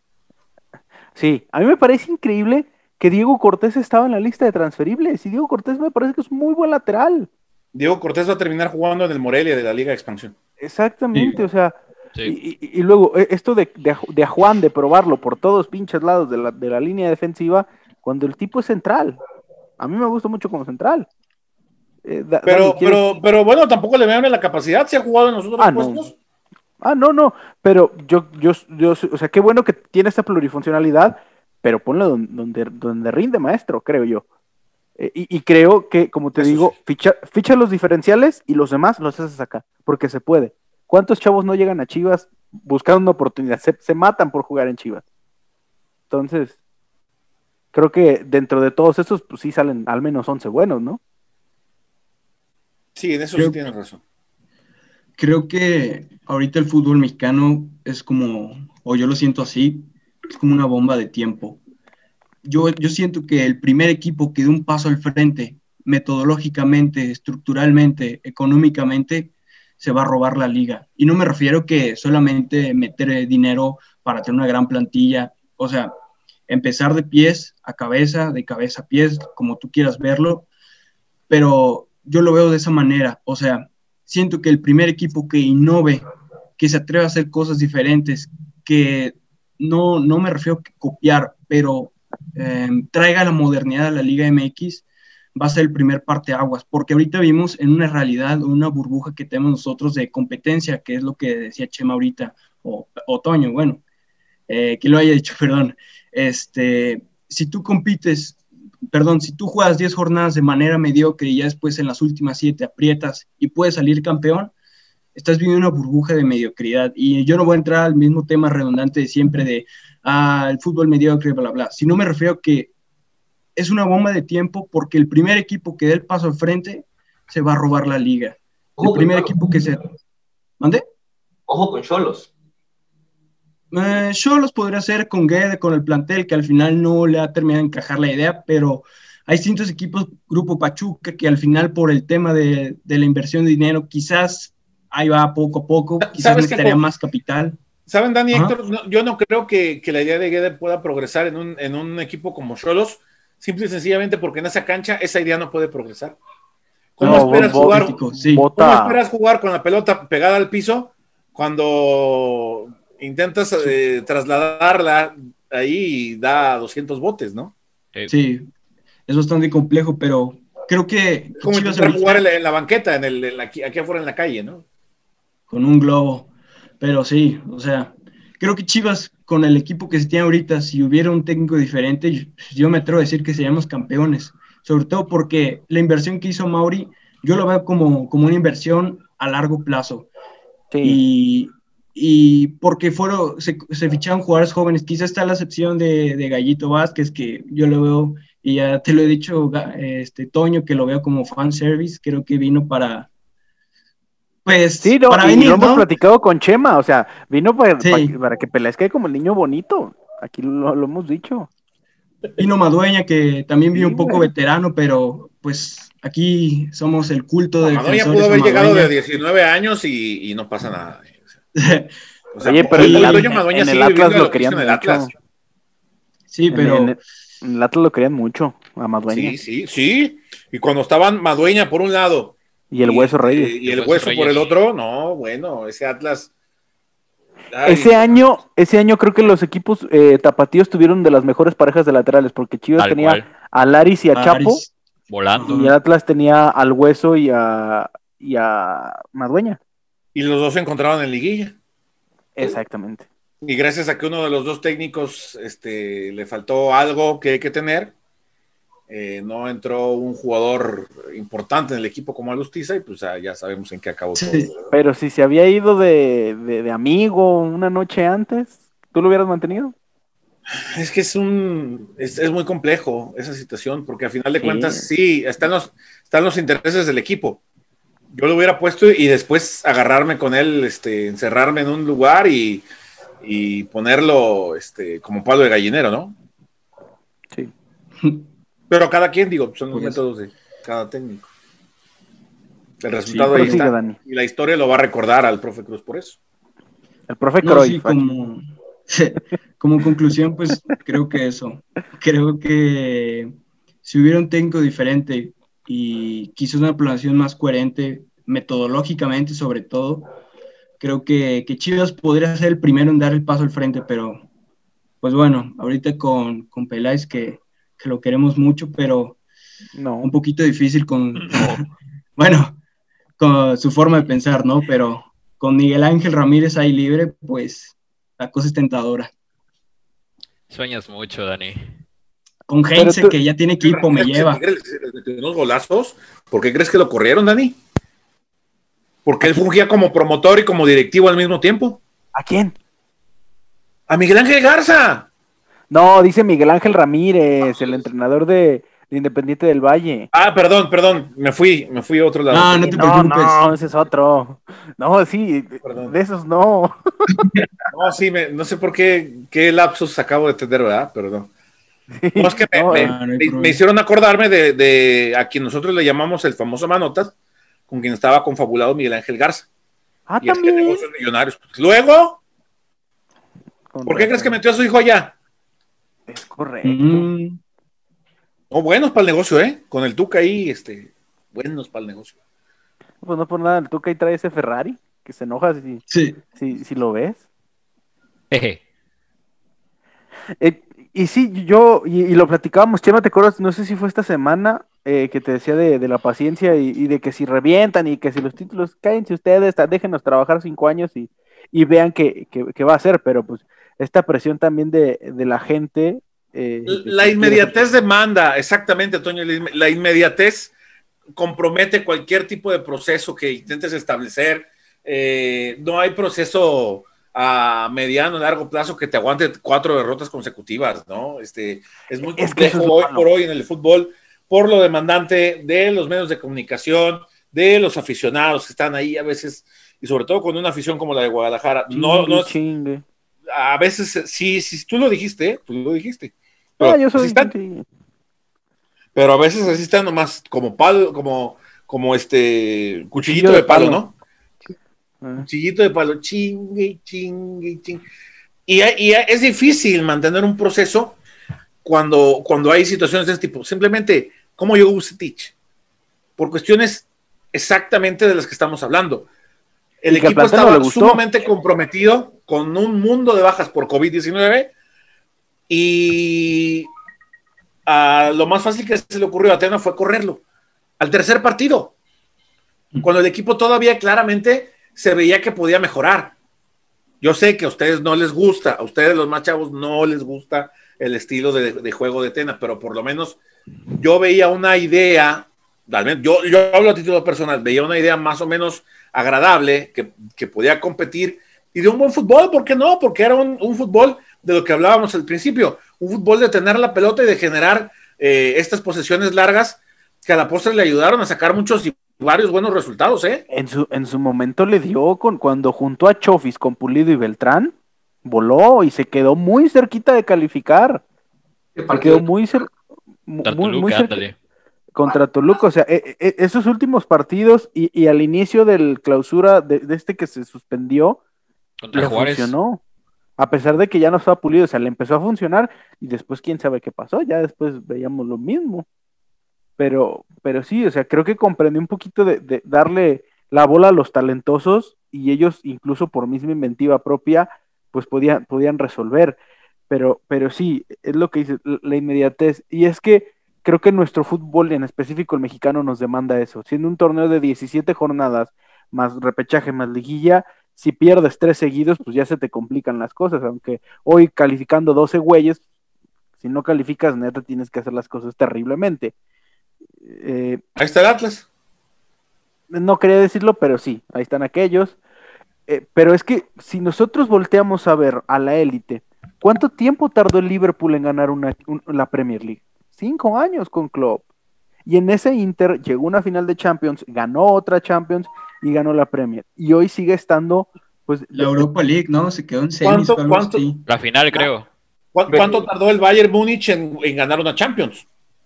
También, Sí. o sea, Que era su gran deseo, o sea, por más que cada año robaban la Bundesliga y le compraban a los mejores jugadores al, al Borussia, eh, al Dortmund, ¿no? Este, y traían lo mejor y goleaban a todos. Sí, pero en la Champions no pasaba nada. Apostaron a- al proyecto de Guardiola, no pasó nada. Eh, volvieron a las bases, no pasó nada, hasta que eh, hicieron un cambio radical eh, y de la nada salió Hansi Flick y ven dónde terminaron, ¿no? Hansi ya estaba en la estructura. Y, Por y eso. es que volvemos a lo mismo. Las soluciones a veces están en casa. Están en casa. Hay que voltearlas a ver, hay que darles confianza. Y, y- y Hansi, piches. Hansi revivió un equipo que estaba muerto, a un Müller que estaba muerto, falto de confianza, y terminó siendo un Müller que la rompió en asistencias. O sea, y, y- y eso pues también tiene que ver con el que está en casa y que los procesos llevan tiempo, pero es algo que ni el aficionado mexicano entiende, porque el aficionado juzga, el mexicano juzga con el periódico del lunes. El aficionado, para hoy, para ellos, el mejor equipo del mundo es el Bayern porque ganó la Champions, no porque tuvo toda esta mejoría a partir de Hansi Flick. Ganó la Champions. Porque fue un mejores. proceso larguísimo de reinventarse a sí mismos, ¿no? Desde, las, desde las bases, desde sus fundamentos. A ver, pues, No el City, el City, pese a no ganar la Champions, el mismo Guardiola dice que está contento ganando la Premier y haciendo en dos años 198 puntos. Es que eso es brutal. Hacer 198 puntos en dos años. Te habla de un equipo que, que- que juega a tope cada semana. Una Y, altísima y allá cada tres días. No te vayas tan lejos. Exactamente. Las Chivas de Almeida. ¿Cuánto tiempo no pasaron? O sea, prácticamente dos años para poder salir campeones. Hubo un lapso en donde ocho partidos, si no me recuerdo, que no se gana. Que se gana hasta en- después en la corregidora con un cabezazo de Pereira, si no mal recuerdo. Tal cuando, cual. Cuando el paro nos, nos elimina. Este, Y cuando igual, ya lo querían correr, que Chofis nos dejó a, a Almeida. Entonces, en el único. Contra Monterrey. Los Sí, últimos señor. 10 años que en el único proceso que se ha tenido de un proyecto, como lo decía Dani, de pieza a cabeza, en donde se da tiempo, en donde se da pues tiempo para trabajar, pues nos llevó a tener cinco títulos, o sea, entonces, pero pues también es, es difícil porque pues a Matías Las- se le reventaba, o sea, al principio Las se le- Chivas, no, no ganaba. Las Chivas campeonas del 2006, seguramente tú te acuerdas mejor que nosotros, Chema, tienen el proceso de Hans, desde Hans, que continúa Un que Benjamín y, ter- 2003, o y ter- 2000, ajá, por ahí. y No, te- 2003, 2003. que, que arranca Hans, sigue Benja y termina el Chepo. Que, y ojo, ellos eran Hans, auxiliares. Una continuidad de un proceso de Efraín Flores. También. Ent- Entonces, o sea, es- esas chivas, para mí se- se- fue muy injusta la historia con ellas porque la final del 2004 es- eh, fue, fue un penal. Un penal y que Osvaldo no, no atajó ni uno ese día. Sí, señor. Eh, en, el 2006, el cabezazo de Aquivaldo y que la ULPE te sacó todos los seleccionados para llevárselos allá a la Confederaciones y la Libertadores y en- en- diste el alma contra, contra el Paranaense. Se los traen en charter, pero el equipo ya venía embrocado. Eh, Pero, Toño, ah, pero mira, tú me estás, tú estás dando la razón en una cuestión. Eh, es cierto que la justicia y la historia, no, más bien, mejor dicho, la historia no le hizo justicia a esas chivas por todas las circunstancias que tú ya comentas y todo lo que se atravesó en el camino. Pero ustedes, los más chavos, lo recuerdan y lo van a seguir recordando por mucho tiempo, a lo mejor como el segundo mejor equipo que les tocó ver después de lo de Almeida. Que creo que para todos ustedes, yo quiero pensar que el, el- el tope que vieron de estas chivas les tocó en un, en, una, en un gran momento en cuanto a su edad, porque ya no estaban tan chicos como para hablar, ¿no? Del bofo, yo me acuerdo que estaba muy chavito y todo eso. No, ya estaba, ya estaba, ya tenían ustedes eh, peleas, este, ¿no? Este, para acordarse, ya cuando estén más, más viejos como yo, se van, se van a acordar de este tipo de temas, ¿no? Y- y no tan a lo lejos, pero sí a lo mejor el segundo que hayan visto fue ese, porque fue un equipo que también tuvo cierta identidad, un equipo que tenía muy buen fútbol, pero que tenía eso, procesos, que Y es eso. apostaban y respetaban una idea, una filosofía, una estructura a, prueba de tres partidos perdidos. No era de estos equipos de que pierdo tres partidos y ya empiezo a buscar este, el teléfono de Romano o empiezo a buscar el teléfono no. de Sergio Bueno para darle la vuelta. No, No, Es- no, no. es, es que muchos equipos a esa, a esa van, ¿no? Este, Ah, claro. Lamentablemente eh, no se respetan procesos, no hay una estructura sólida porque no hay una filosofía determinada. Y este club sí que la tiene. El tema es que la haga respetar y que haya directivos que la hagan respetar, pero también un dueño que la haga ser válida. Y eso también en muchos momentos le dio al traste al, al, al- al futuro de Chivas, que se Lo comprometió de Cruyff. lo de Cruyff, o sea, qué bandazo. O sea, como idea, totalmente plausible buscar en otros lados del mundo a un tipo referente a nivel global para traerlo y a ver de qué manera te cambiaba las cosas. Pero ¿qué cambió? Hoy, hoy, La hoy. ¿qué dejó? La cancha. El La cancha es lo único. Es lo chip. único. ¿No? Y- y tuvo- Y llegó con muy buenas ideas. Este intentó implementar muy buenas cosas, pero ni le respetaron la idea. No le respetaron. Parques Lugo y Chema. 10 conos. Hizo Ah, magia. eh, es que también éramos. Con dos palos y una lona también, o sea. Por, por eso, aún, aún con eso hizo cosas bastante rescatables, bastante decentes. Y es que en la década pasada, ¿recuerdas a Almeida? Y de ahí, para mí sigue Banship. De ahí todo lo demás fue totalmente Chepo, echarlo a la basura todo. ¿Estás de Ajá. tal Y de cual. la década anterior, Paco Ramírez, Ascar Gorta, Ortega. Ortega no puede. Aria, El mejor- malo. mejorías. Mejorías Ortega, este, Ambris de Kinder. Ambris- La Ambris de malo. Kinder, sí. Como- Ese y tenemos jugadores que- como el híbrido. Pues. aprendió muchas cosas para después implementarlas hoy en León. Pero bueno, Claro. pues, Sí, no- fuimos no a la escuela. Diría Don Medrano, lo montaron verde y lo dejaron pando. como muchas veces, como muchas veces pasa en los procesos de Chivas, ¿no? Esa es una, es uno de los, yo creo que ese es- ha sido uno de los más grandes males de los últimos 10 años en Guadalajara, en Chivas, que a- al, al inexperto o al que todavía le faltan tablas, le avientan toda la responsabilidad, tanto en cuerpo técnico como en futbolistas. Y sin ir tan lejos, a Macías, ¿cómo lo, cómo lo, lo está, se lo, se lo acabaron la gente, con justa razón, ¿eh? El torneo pasado, Sí, más allá de que su cerebro y sus piernas ya estaban en Europa.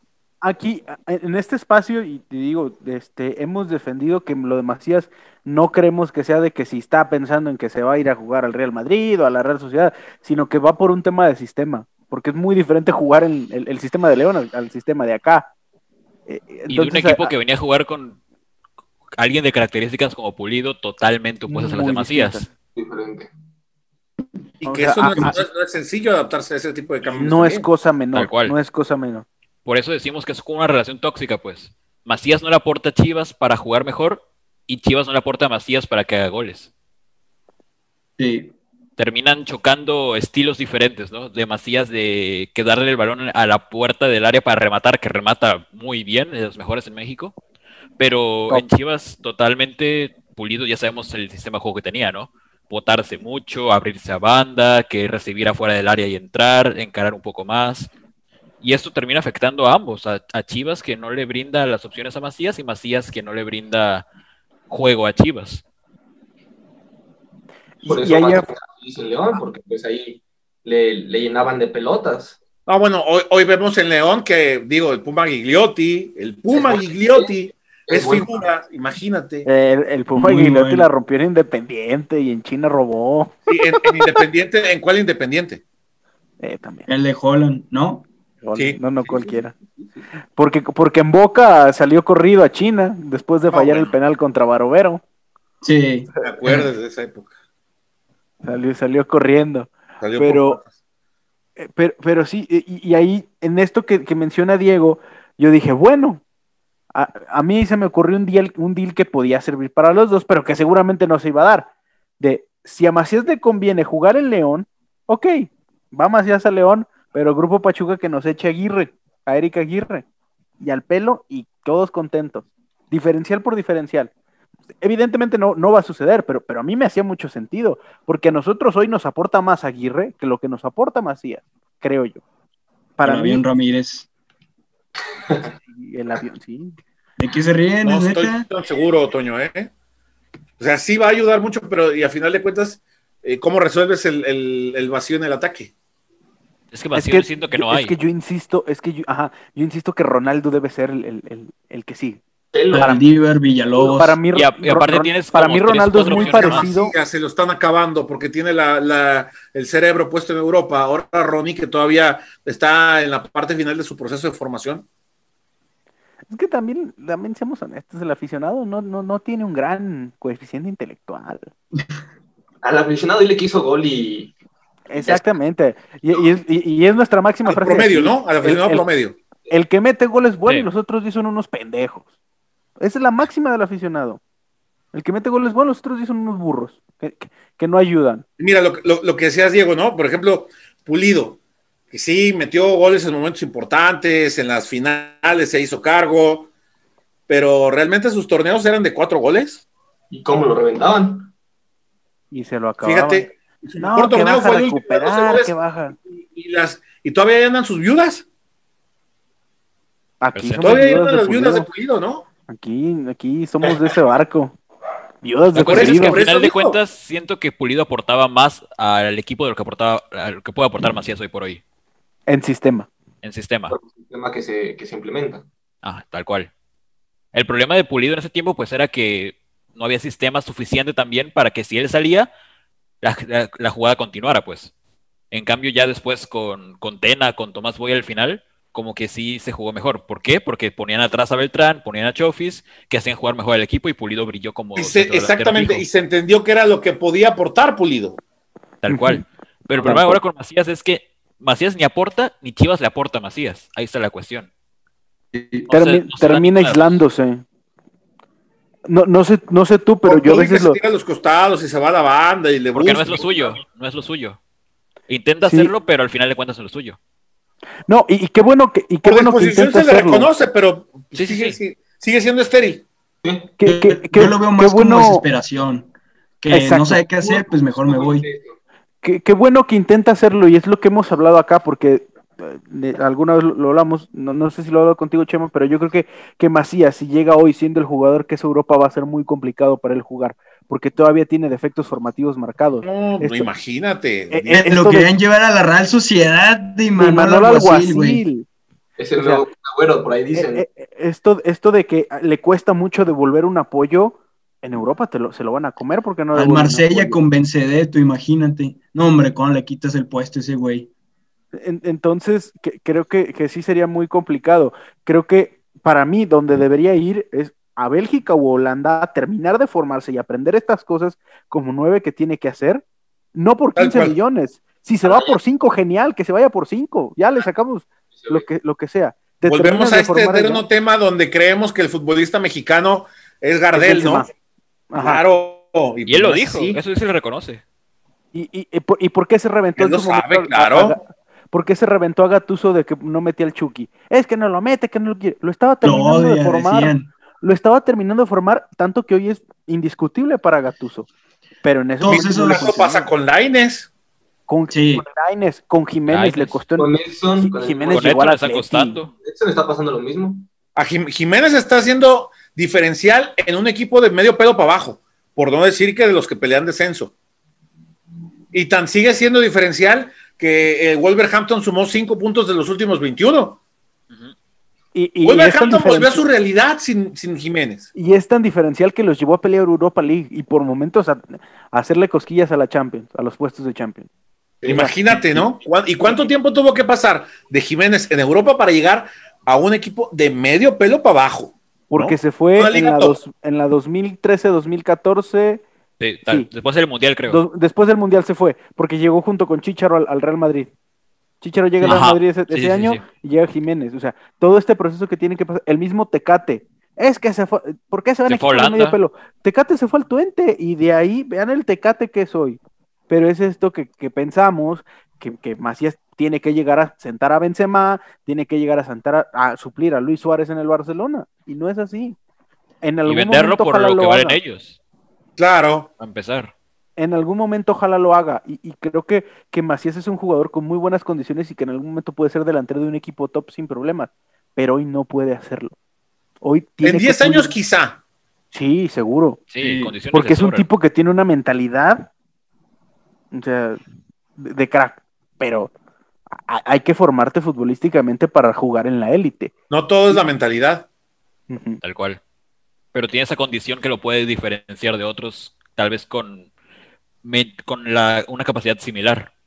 Para mí, mi Macías es como el Chicharo, pero potenciado. O sea, mentalidad del Chicharo, pero con mucho mejores cualidades técnicas. Entonces, pues el Chicharo con esas deficiencias que tenía pudo triunfar en Europa, pues que Macías no lo puede hacer. De todo esto me, me salió una pregunta que qué jugador que fue Europa de México ya, ya estaba formado. No, no formado, sino que tal vez ya tenía las características necesarias para impactar de primera forma. Yo a reservas de opinar porque no vi al Rafa de Atlas ni de Mónaco, ni vi a Hugo Sánchez en, en Pumas o algo así. O sea, Salcido, Mm, Es que Sergio fue al PSV también. Pardo, Pavel. también a Pardo, reservas de, vez. de Pavel- Pavel y Osorio. Guardado. Pavel Osorio, que son Pavel 10 Pardo, Oh, y, y Guardado se fue joven, muy joven de la Pero se, en se fue a La Coruña también. Carlos Ochoa ya tenía su, su edad para. Ah, este bro. no. em, Rafa Márquez al Verona, güey. No Efraín. Juárez en el Celtic. Ah, Borghetti, Borghetti en el... Ah, ah, bueno, Jared Borghetti. también ya estaba. ya, ya Mira, Jared robó hasta acá, imagínate. Y bonito, y bonito. Luis García, que no lo vi. También. Pero jugaba muy poco Luis García, ¿eh? ¿Sí? Y aún así Sí, le ajustó jugaba para ser Una, goleador de una la temporada, ¿no? Una temporada que fue el Una- cuarto goleador de la dos liga. años, creo. Fue hasta el segundo año donde, donde, me- donde levantó considerablemente, sí tuvo un salto de calidad en el segundo año. El primero, lo que recuerdo, sí le costó mucho trabajo. Incluso él mismo lo he visto algún- en algunos de sus videos diciendo que la adaptación le costó. Este, pero, pero sí, no, no, nada que ver. ¿eh? También. Después fue a la Real Sociedad de también. Pizarro. O como referente. Pizarro en Europa, ¿qué hubiera sido? porque dudo que ya se vaya. No, ya no. No, O sea, ¿qué hubiera sido en- Europa Pizarro? Es una gran pregunta que tengo y yo, yo creo que estoy convencido que hubiera podido estar en un equipo candidato a Europa League sin problemas. Es un gran Pero el, tema de Pizarro es que, y después lo vimos con Rayados y ahora también se le ve en, en Miami, es esta inconsistencia que de repente tiene, ¿no? Te ofrece dos partidos buenos, pero le cuesta un mundo volver a aparecer. Que esa también es otra de las grandes inconsistencias del futbolista mexicano, otro de los grandes Sí. defectos del futbolista mexicano. Ahí está Chofis, ¿no? Tienen un gran potencial, pero si se lo viéramos, no cada partido, pero sí por lo menos con cierta consistencia, con mayor frecuencia, obviamente eso es parte también de un trabajo de mentalidad eh, eh, y, y de trabajos integra- integrales fuera de la cancha, evidentemente estarían muchos más allá, no una vez allá cada mes o cada dos meses, no. Yo creo que la, la Ah, ah. consistencia y la disciplina es la base del éxito en todas las, las disciplinas de lo que me digas en el mundo.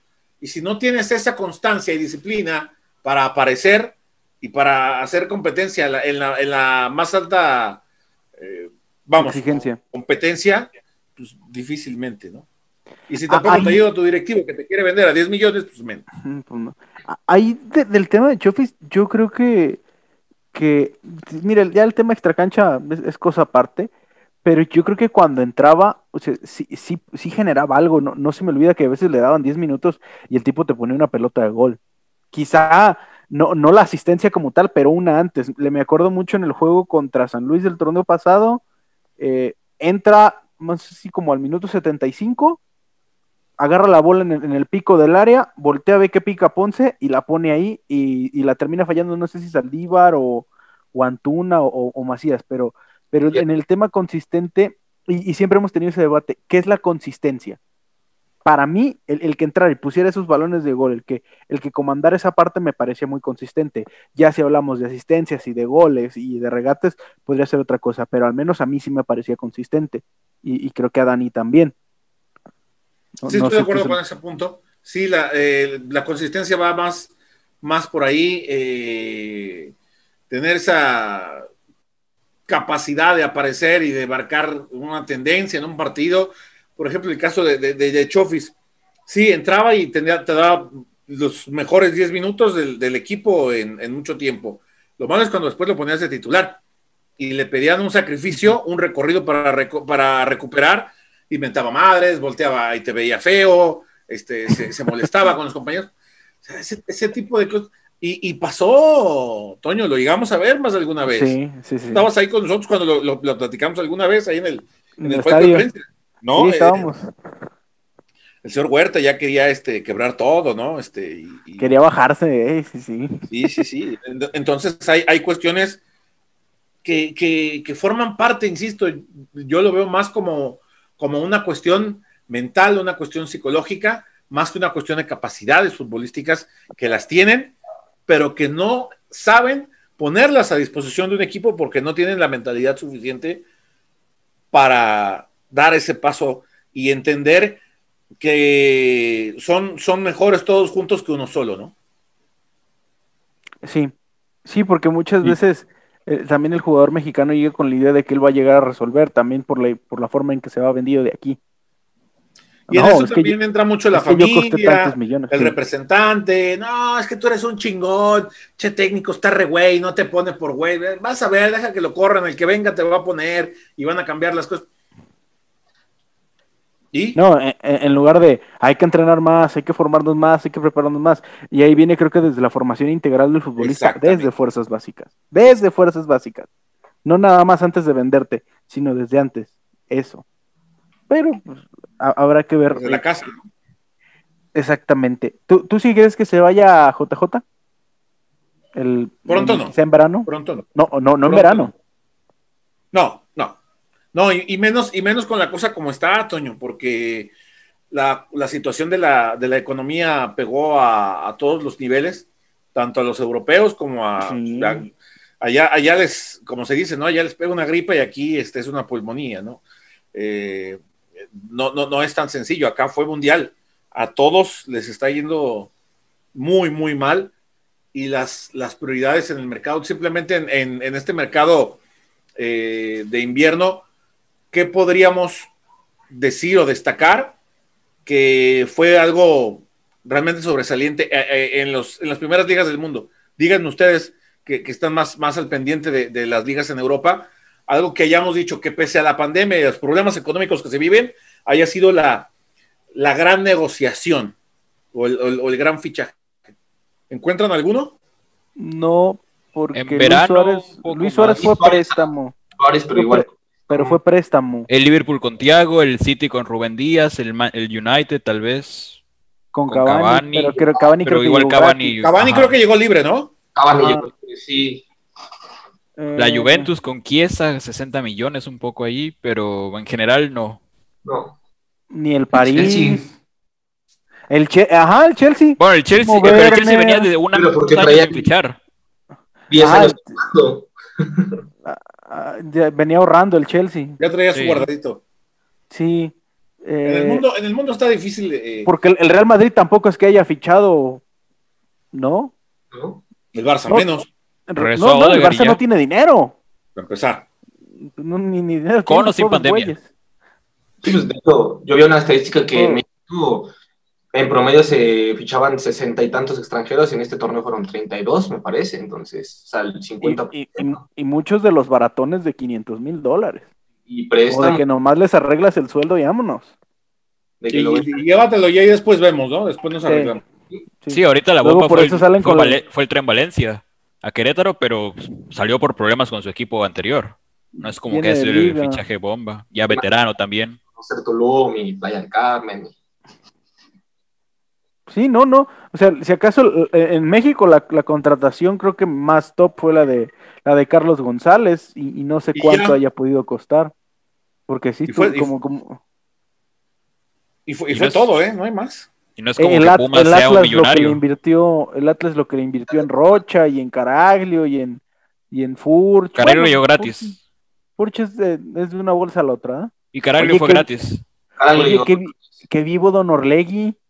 A la hora de pagar la multa, tome, señor Orlegui. Gracias, señor Orlegui.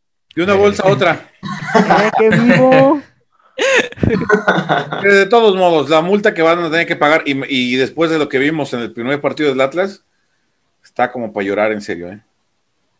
El Atlas está para llorar, no la multa. No, Sí. no tienen arreglo, la verdad. Sí, sí, es una lana. Y, y yo pensé que con Coca se iban a ver diferentes, ¿eh? pero, pero creo que van con lo mismo. Sí, es O sea, como estaban, algo, pero no. Ese, ese equipo ya está enterrado. Ya, ya- ya le echaron cal. Pero bueno, aquí no vamos a hablar de eso. o sea, ya el No, retomándolo demasiado, insisto, Toño, es, es, es muy difícil de entrada por las condiciones del mercado que están en la actualidad y segunda porque el muchacho también necesita dar un par de saltos en lo técnico, en lo futbolístico, en lo mental, Sí. está listo para ir a donde él quiera, pero me parece que necesita ofrecer un poco más de resultados, ¿no? En términos generales, no sé. Sí. ¿Qué, qué impresión Sí. tengan ustedes? No sé qué tanto el cuerpo técnico de Buse le puede ayudar, si puede trabajar No, con no, no. fichas. No sé. Yo, yo creo que eh, volvemos a lo mismo. Este equipo está diseñado para una cosa totalmente distinta, que es lo que propone Bucetich. Y así también es difícil ver que haya jugadores que puedan implementar, por lo menos, insisto, con Bucetich, cosas diferentes, que sí, por ejemplo, eh, tienen técnicos. ta- También no es fácil encontrar técnicos así como, como pichas, ¿eh? Eh, en, en muchos lados este, se habla muy bien de él y, y no es para menos. Encontrar técnicos como, por ejemplo, lo que pasó, eh, y yo lo, lo he comentado, eh, eh, para llevarlo a otros niveles, lo que pasó, por ejemplo, con Luis Romo, que era un jugador que todos lo conocimos en la Liga MX, en el Querétaro como central, y que incluso fue candidato a venir a Chivas antes de ir a Mier, ¿no? Eh, y que a final No, de cuentas- espérate. Y que hizo pruebas en Chivas y no quedó. y no se quedó. Romo. Exactamente. Entonces, imag- Eh. imagínate, ¿no? Lo que sería hoy por hoy. De Entonces, eso de. hoy Ah, termina con Robert Dantes y Boldi jugando a algo totalmente distinto, Ajá. ¿no? Lo veíamos de central y ahora lo vemos jugando más de, De interior de con llegada. lo vimos de contención y luego lo vimos ya de interior y hasta pisando el área contraria de manera permanente. Incluso me apunta así. Eso, es- es- eso, eso no, te lo, no te lo brinda ningún tec- no te lo brindan tantos técnicos. Hay que tener visión. Y para tener esa visión, digo, Bucetich será lo que me digan. Es un extraordinario técnico en algunas cuestiones, manejo, eh, obtención de resultados, no se diga, este, implementar algunos procesos con cierto tipo de jugadores. Pero para llevar a jugadores en lo individual a dar esos saltos de calidad, no me parece Bucetich el, técnico adecuado. Sí, de Piches me, me, gustaría contar una historia rápida que, creo que tú, Toño, ya la sabes. Eh, me, la, contó este Roberto Testas, que él hizo una entrevista con Marcos Reina, que fue el auxiliar de, Palencia en Mazatlán, el, español, y que en algún punto Marcos Reina estaba a punto de, llegar a Chivas, que, estuvo ahí más o menos viendo qué onda, y que estuvo en Verde Valle, y que cuando estuvo ahí, el único técnico que se le acercó fue Pichas para, para, para, para preguntarle cosas sobre fútbol, vaya, para platicar, para aprender de él, y más de Marcos Reina, que es que es un entrenador que básicamente tiene la, escuela española del juego de posición.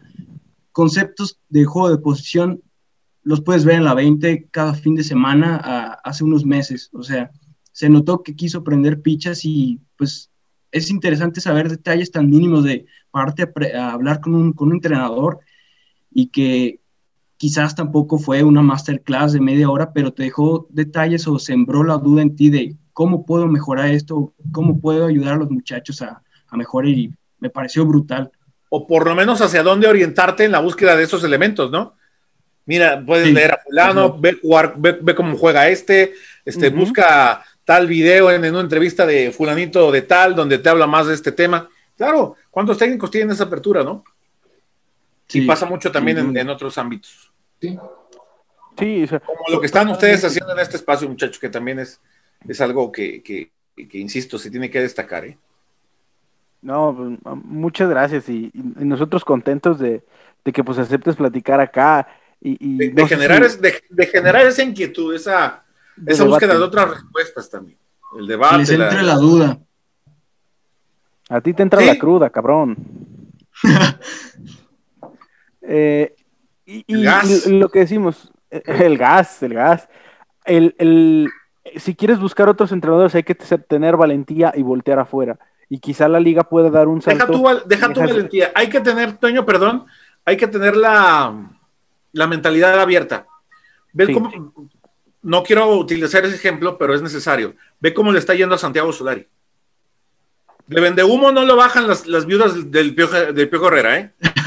No, y te dicen que le fue terrible en el Madrid. El tipo eh, dirigió 32 juegos y ganó 22.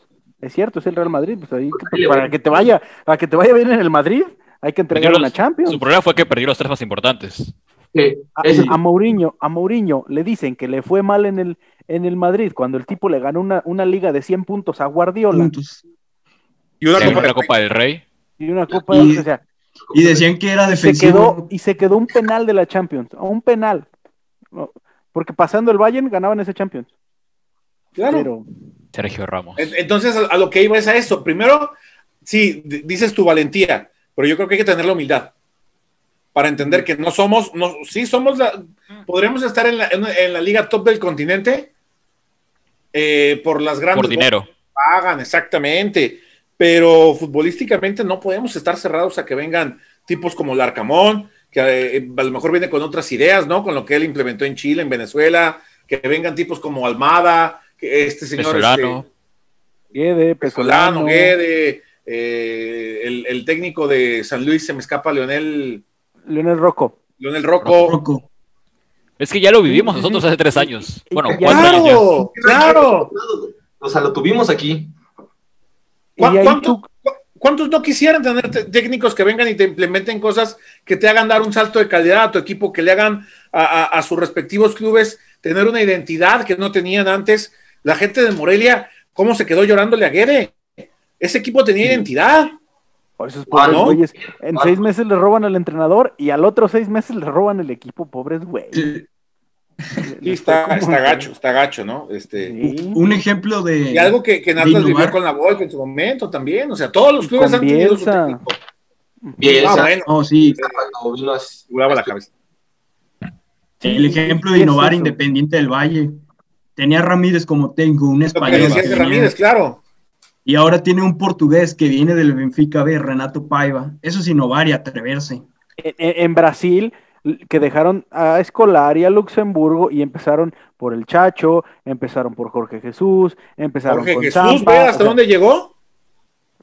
Sí. con- sí, sí, sí, o sea, empezaron con eso. Hoy, hoy en Argentina, Crespo, Dabove, Gallardo que está probadísimo, eh, si acaso Boca sigue con Russo, eh, Kudelka. Ah, bueno, es- Heinze, Heinze, Eh, Racing con que- que ya dejó.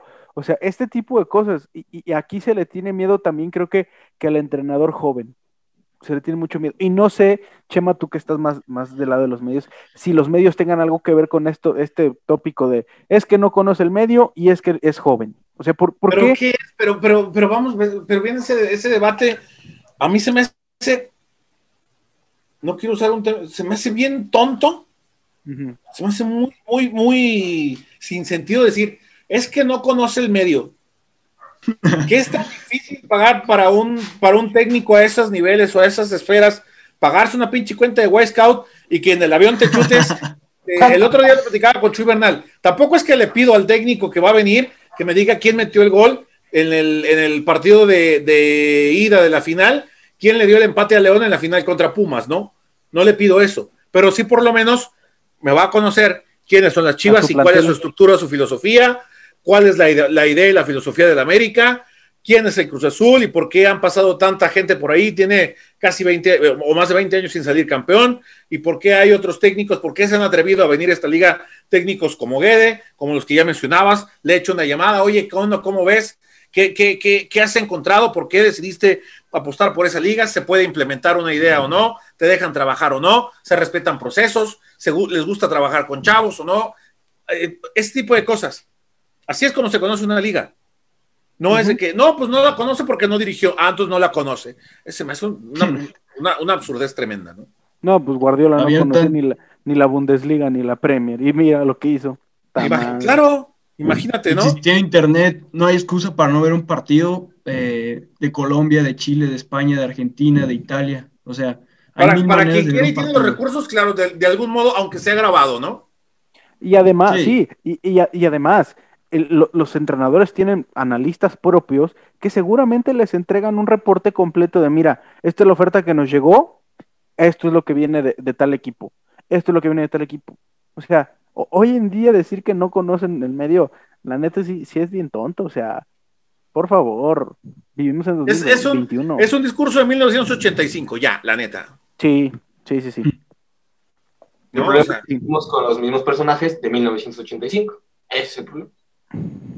Tú lo Y que dicho. dirigen, y que dirigen con el Endit de 1985. Porque yo también creo que ese es un problema. UEFA te exige que cada dos años vayas y renueves la licencia, si no te la quitan. Aquí, ¿cuántos Sí. tendrán renovaciones regulares? O, Sin ir tan lejos, estaba a, a- a Cruz Azul, estuvo a punto de llegar un técnico que, que- que su, su curso lo hizo en Nicaragua. ¿A ¿Quién?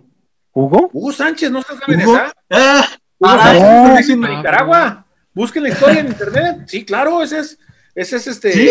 Muy, muy, sí, sí, sí, sí. A lo, a lo mejor sí, No. bueno, entiendo, ustedes están más chavos, pero Hugo Sánchez hizo técnico en Nicaragua en una sesión de dos, tres horas y le dieron el curso de técnico. No, no te creo. Sí, de verdad, muchachos, sí, sí, sí, sí, sí. Yo me sabía la- Toño, eh, o te lo mando a Dani también. Ajá. Este, Hay notas, ¿eh? O sea, Hugo Sánchez se hizo técnico en, en Nicaragua en un curso de dos, tres horas. Yo me sabía la, la- la de Ruggeri, que él mismo cuenta que, que le dicen de que no, se van a ir a marzo a otro examen porque no habían pasado. Va y, y le dice al, al tipo de que no, ¿cómo me voy a ir a marzo? Yo, yo me gradúo ahora no- o no vengo más. Le hacen un examen y le dice, bueno, vamos a, vamos a hacerte otro examen de entrenamientos, de porteros. Y dice que él veía Loco Gatti, que dejaba pasar el balón entre las piernas y luego se aventaba. Le explica, Dice, no, no puede dejar pasar el balón en las piernas porque le hacen gol. Y luego que le explica otro de que el loco Gatti daba el rebote y luego se aventaba encima. No, porque está dando rebote. Chinga, man. Y que le dice, bueno, ¿cuánto me vas a poner? 7.50 y con eso paso. Sí, buenas tardes, gracias. Vámonos, chingada. Papelito habla. Y de esos todavía hay. En el Endid, yo conozco también, me ha tocado saber casos que nada más van por el papel, porque creen que, porque creen que este, ¿con qué me va a enseñar a mí? ¿no? Volvemos a lo mismo, Dani, se necesita tener apertura de mente, se necesita tener Humildad. humildad y pensar, yo estoy aquí para aprender y uno no puede dejar de aprender nunca, cada día, estés en el, en el ámbito en que estés, seas reportero, seas este, el, el señor que, que- que- que vende y que tiene que aprender cómo vender mejor, o seas mecánico, o seas lo que, lo que sea, cada día tienes que estar con la mente abierta a aprender algo distinto. Si tú llegas a algún lado creyendo que eres Juan Camaney y que ya sabes todo, en el ámbito que me digas estás frito. Estás resuelto. No, no, no, no. No puedes, no puedes ser competitivo mientras no tengas la mente abierta para crecer.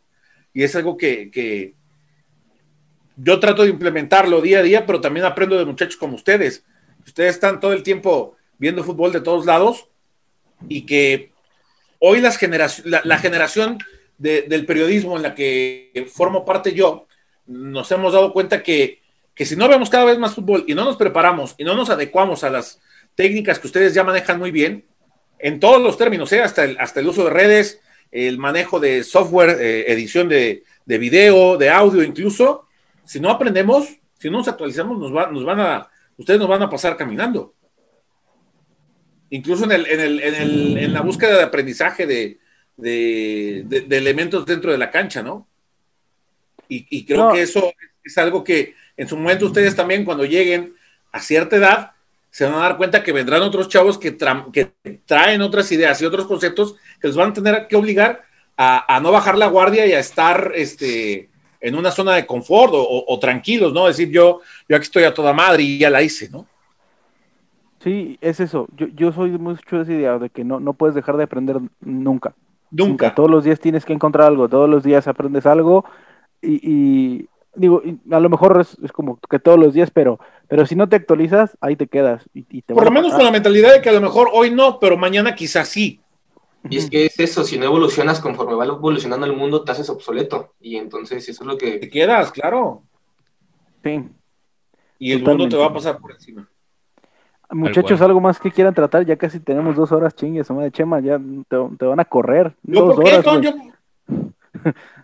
¿Por qué madre, Chema? ¿Yo qué, cabrón? Yo- Oh, ¿qué te no, no, no. No, pues, pues ya, ya tenemos dos horas aquí, o todavía traes tiempo. Aquí le seguimos otro rato. Pues yo estoy a toda madre, cabrón. nomás deja voy por agua y listo. Pero yo por mí Ah, le tú- seguimos, no tengo problema. Ah, tú ve por agua. Aquí. Pues aquí hacemos un cortecito. Sí, ¿No, aquí, hacemos un corte. Vamos a un corte, Va. muchachos de Tiquitaca. Ahorita volvemos. Bueno, amigos de Tiquitaca, después de un breve receso, ya estamos, ya estamos de vuelta, ya para entrar a la parte final de esta pinche eh, misa, porque ya duró, duró como más que una misa esta madre. Eh, ¿de, qué hablamos ahora, muchachos? Eh, Chema, tú eres aficionado, vamos a hablar de fútbol europeo. ¿Te gusta el fútbol europeo? Sí, sí, cada que, cada que. Eres del Barcelona. De hecho, te voy a contar, te voy a confesar algo. Cuando me dijiste que nos juntábamos hoy a las 8 para la grabación, yo pensé que era de la mañana. Y estaba viendo yo el partido del Sevilla en la mañana y me senté aquí en el escritorio donde normalmente trabajo. Yo veo los partidos, los que tengo que ver para trabajar, los veo aquí sentado, donde, donde aquí me, me ven. Y los que veo por gusto, los veo en, en el cuarto, donde tengo el, el aparatito aquel. Este, estaba viendo el del Sevilla, y dije, déjame siento acá, porque ya, ya, ya me va a escribir Toño. Y pasaron ocho y cuarto, ocho y media. Pero te había dicho que en la Yo noche. creo que ya no se grabó. Pues no, no, no, me, no, no, no pensé que era hasta en la noche. Pero Entonces, ya te bueno, había dicho que era en la noche. pues no entendí, güey. Ese fue error mío. Ese fue error mío. Pero era para darles contexto de que sí veo este, el, el fútbol europeo, lo que lo más que me alcanza y donde, hasta donde trato de. Yo, yo quisiera siempre ver más, más fútbol, ¿eh? Es este. Es, es necesario ver fútbol de, to- de todos lados, porque de repente uno trata de tomar referencias también de, de- de tipos que están a otro nivel, como por ejemplo el caso de Don Vizca, el caso de Andrés Agulla, este, tipos como eh, Palomo, el, el- Luis Omar. Luis- eh, Balado, ¿no? En fin, claro. Y ellos, yo, yo de verdad no sé cómo le harán, cómo serán sus días, ¿no? Para ver tanto fútbol. Yo me, yo les, les confieso, ahora cuando me, me toca este, preparar un partido de, de Liga Expansión, a veces paso ocho, o- a veces veo ocho partidos por día. Y con todas las demás ocupaciones no me alcanza. Entonces ellos, imagínate, este, que tienen que hacer programa y tienen ahora este llamado y tal y tal. ¿Cuánto tiempo dedican realmente a, ver fútbol, no? Y aún así te traen todos los datos al madrazo. Tú ves una, una transmisión de, de, Premier con Don Vizcay y te trae todo. Y cuando estaba en España, cuando transmitía a los de España, también traía todo. Y cuando le toca a Champions, también trae todo. Es, es para mí un, un reto saber cómo le hacen ellos, ¿no? para tratar de por lo menos seguir ese mismo camino y, ver qué, qué, implementar de lo que otros hacen para poder ver cada vez ver más fútbol, ¿no? El mismo Jaime que el podcast pasado, bueno, hace dos podcasts, que se sabía hasta el suplente de Tecos en la temporada 2004-2003. no mames. Entonces sí. Sí, está muy cabrón. Sí, la ventaja que tenemos ahorita pues, es tener el diferido. O sea, Tú, se acaba un partido y a las horas ya, ya está en internet y ya lo ves, sobre todo de, Europa. Eh, gracias a, Full Match, gracias, que, nos hace valer, Futbalia, que, que, nos hace, que nos ha hecho ver partidos de los 50. Ahí, vi por ahí es la única vez donde he visto al campeonísimo, o sea, a jugadores del campeonísimo. O sea, e, e, eso en el, de, en el Mundial de Chile. Mundial de Chile, Simón, Simón. Sí. Que, que Garrincha se, se trapeó a, a ver se me fue el nombre. A, Don Tigre. A Don Tigre. No, no, no. A, Jamaicón, a Jamaicón. A Villegas. Carrincha se trapeó. Sí. También, o sea, está bien que Don, don, Jamaicón era Don José Villegas, pero o sea, era Garrincha. Era Garrincha. complicado. Pero, por ejemplo, ¿cuántos, cuántos muchachos de, de, la edad de ustedes de verdad se le dedican tiempo a eso? A ver, deja consigo un partido del, de Chile 62 para ver cómo jugaba Don Tigre Sepúlveda cómo jugaba, cómo, cómo desbordaba este fulanito de tal, cómo atajaba Jaime Gómez. yo te digo, yo quedé, encantado con Héctor Hernández. O sea, Héctor Hernández es, no, don Héctor Hernández. El 9 en la extensión de la palabra. Dicen que don Héctor Hernández es el, mejor futbolista que tuvo Chivas en toda su historia. el mejor delantero que pudo tener Chivas en toda su historia. Sí, sí, sí. Yo no, yo no he podido ver un video. Yo lo vi, yo, yo vi ese partido contra Brasil. Va a llevar un rato, ¿no? El de Checoslovaquia. También, el de Checoslovaquia es bueno. Eh, no sé, Dani, pero, pero yo eh, creo que no sé si sea la primera referencia o más antigua que tengo de un falso 9. Pues tendremos que ver a la Hungría de los mágicos magiares con Hide Guti, güey, pero la neta no hay partido, solo hay uno contra Inglaterra, güey, que casi no se ve. Así que ahí no te lo manejo, güey. Sí, no, está, cabrón.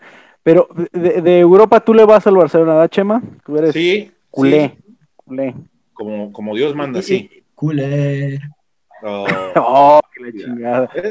Mira el burr, míralo. No, no fue el burr. No, es que para Dani ese es el burr que se maneja, güey. Esa madre, esa fue mentada, güey. esa fue ya directa, ¿no? Que va, ahí medio disimulada, medio escondida. No, mi Dani sí me la aventó aquí, cabrón. No, no.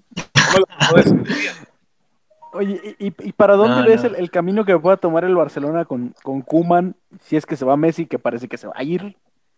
Es. Eh, ¿Cómo va a ser?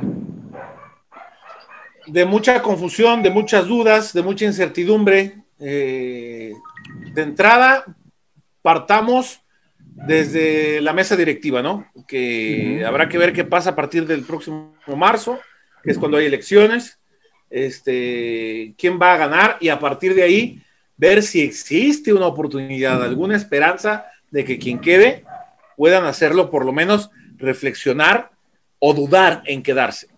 Yo creo que ahí puede, puede, puede estar una, una clave eh, para aspirar a, que Leo sí cierre su carrera en el Barça. Es inevitable, algún día se va a tener que ir. Entre más tarde, eh, más podemos guardar esa, idea, podemos suprimir en el cerebro o dormir esa parte del cerebro que te, dice qué va a pasar en el Barça después de Messi, este, porque el resultado ya lo sabemos. Si teniéndolo a Leo, este, con incertidumbre, ve cómo está el equipo, este, el equipo en general, no él ya, ya, no, ya no quiero imaginar cómo va a estar el club el día que ya no esté él, ¿no? Cuando ya no tengas a quién eh, como, no quiero, no quiero usar el término este, tan común, este, o tan lugar común, mejor dicho, de, de que es el que les va a resolver los problemas, pero sí por lo menos saber que va a estar ahí. Y el día que ya no esté, eh, el día que se acabe su carrera, el día que él decida eh, apagar la luz, ese día eh, que cada vez está más cercano y que ojalá ocurra con, con, la camiseta del Barça todavía puesta, ese día sí vendrán tiempos de mayor oscuridad, tanto en lo futbolístico y en lo financiero. Eh, y, y, se habrá acabado esta etapa en la que el mundo culé podía decir podemos competir o podemos por lo menos estar un poquito a la altura del Madrid, porque imagínate lo, que, lo que es, ¿no? Eh, y también nobleza obliga, hay que reconocer la grandeza del Madrid, que la mejor etapa en, los, en el último siglo del Barcelona eh, hizo medio hacerle cosquillas al Madrid. Porque ¿cuántas, cuántas, ¿cuántas Champions se ganaron en la era de Leo Messi? Tres. Tres. Tres. El Madrid los ganó nada más Sí, en tres porque, años seguidos. porque la desde el 2000, la de 2006, no, pues no, todavía No, no. esa no, realmente no, no contaba todavía en el plantel. O sea, Sí, no. tú Eh. ves, eh, Chema, que el Barcelona está a punto de entrar a otra etapa de Sandro Rosell 2.0. Eh, en ese momento, creo que pre-Rijkaard, si no me equivoco. Depen- depende de quién gane, por eso te digo. O sea, si gana Rosell, si vuelve a ganar Rosell, eh, puede haber alguna esperanza de algo, ¿no? No sé si, no, no creo que venga de la masía algún a- algo que se le acerque a Leo. No lo, no, no lo veo. No, nunca, nunca. Jamás. ni, ni por lo menos a quién, a quién este, poner como la, la cara principal del proyecto, porque tampoco lo hay. Y En un menos futuro, Pedri, quizás. Ricky, Pues Ricky Push sí en algún momento sonó, pero tampoco. Ricky está borrado ahorita, güey. E- Ese es el punto. A Ricky le, ¿Cuántas le ganas realmente hay en, el, en el- en el mundo en el mundo Barça de que sea él? Sí. ¿Cuánta fe hay hacia él? Creo que Sí, Pedri. ¿no? En algún Ah, momento hasta, hasta en Dembélé se pensaba, imagínate. no, bueno, Con Ansu. Claro. Y, pues no, no, no hay mucha claridad hacia dónde va a caminar este, este, este club. Vienen épocas de, con Rosell o sin Rosell, de todos modos, en lo deportivo van a ser muy oscuros. Van a ser años difíciles, de años de volver a competir, de, de, de- sí, van, se va- van a entrar a Champions, pero pues a volver a ser este competidor, va a dejar de ser contendiente y protagonista a ser un competidor más, ¿no? Que se volverá a quedar en las rondas de cuartos, de octavos, este, que difícilmente llegue a semis, porque a semis llegan los proyectos serios eh, o los que invierten mucho dinero. Y el Barcelona en los últimos años lleva rato sin ser un proyecto serio y mucho menos sin dinero. ¿no?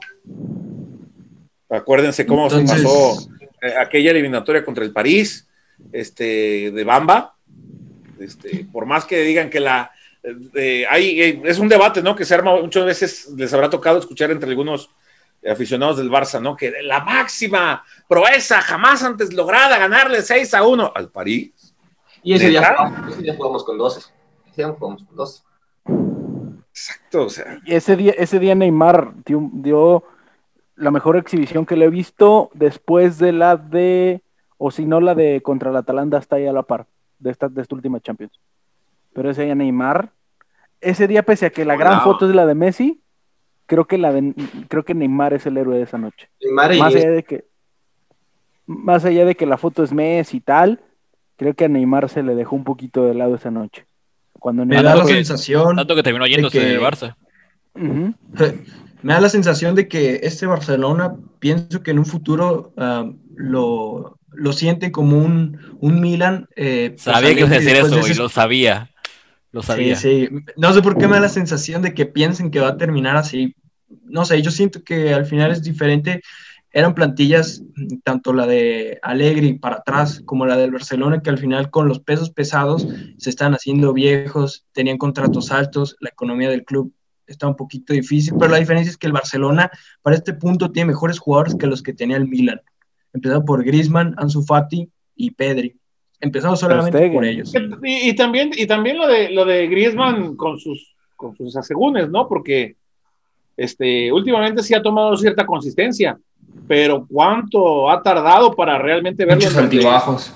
Exactamente. Eh, ¿Cuándo realmente va a mantener una consistencia, no? ¿Qué es lo que demanda, exige este club? Consistente, no, no, no. ¿Quiénes realmente pueden ser los, los jugadores más consistentes del Barça hoy por hoy, que podríamos decir? Ter Stegen. Y Ter ya, Stegen, Piqué. Y es más. ¿y qué? Piqué está lesionado, güey. Pues sí, no, ¿Qué no, no, no, o sea? Eric García en un futuro que, que se lo compren al City. ajá. Tal vez, tal vez de Jong. Eric García quiere salir del City. De Jong apenas va despuntando. Y es que De Jong viene llegando también, no tiene mucho tiempo. Araujo, que es buenísimo. No, y, y el tema es de que si Pero- llega el momento de fichar, ¿con qué dinero vas a fichar? No, no, eh, O, o qué monedas de cambio vas a dar? ¿Va a volver a Vas a pasar? traer, como vas a traer a de- jugadores como Bradway. Esos jugadores que. Pero Braithwaite no es Fíjate, malo. Hoy, hoy lo platicaba con un amigo No de es que malo, no, es pero, o sea, van a venir jugadores como esa talla, güey. No va a tener Claro, mucho dinero Bra- para fichar. Braithwaite es el, es el reflejo de la administración culera de los últimos años. sí. Lo que es Brightweight es lo que ha sido el Barça en los últimos años. Y Eh, forma como llegó. Serginho.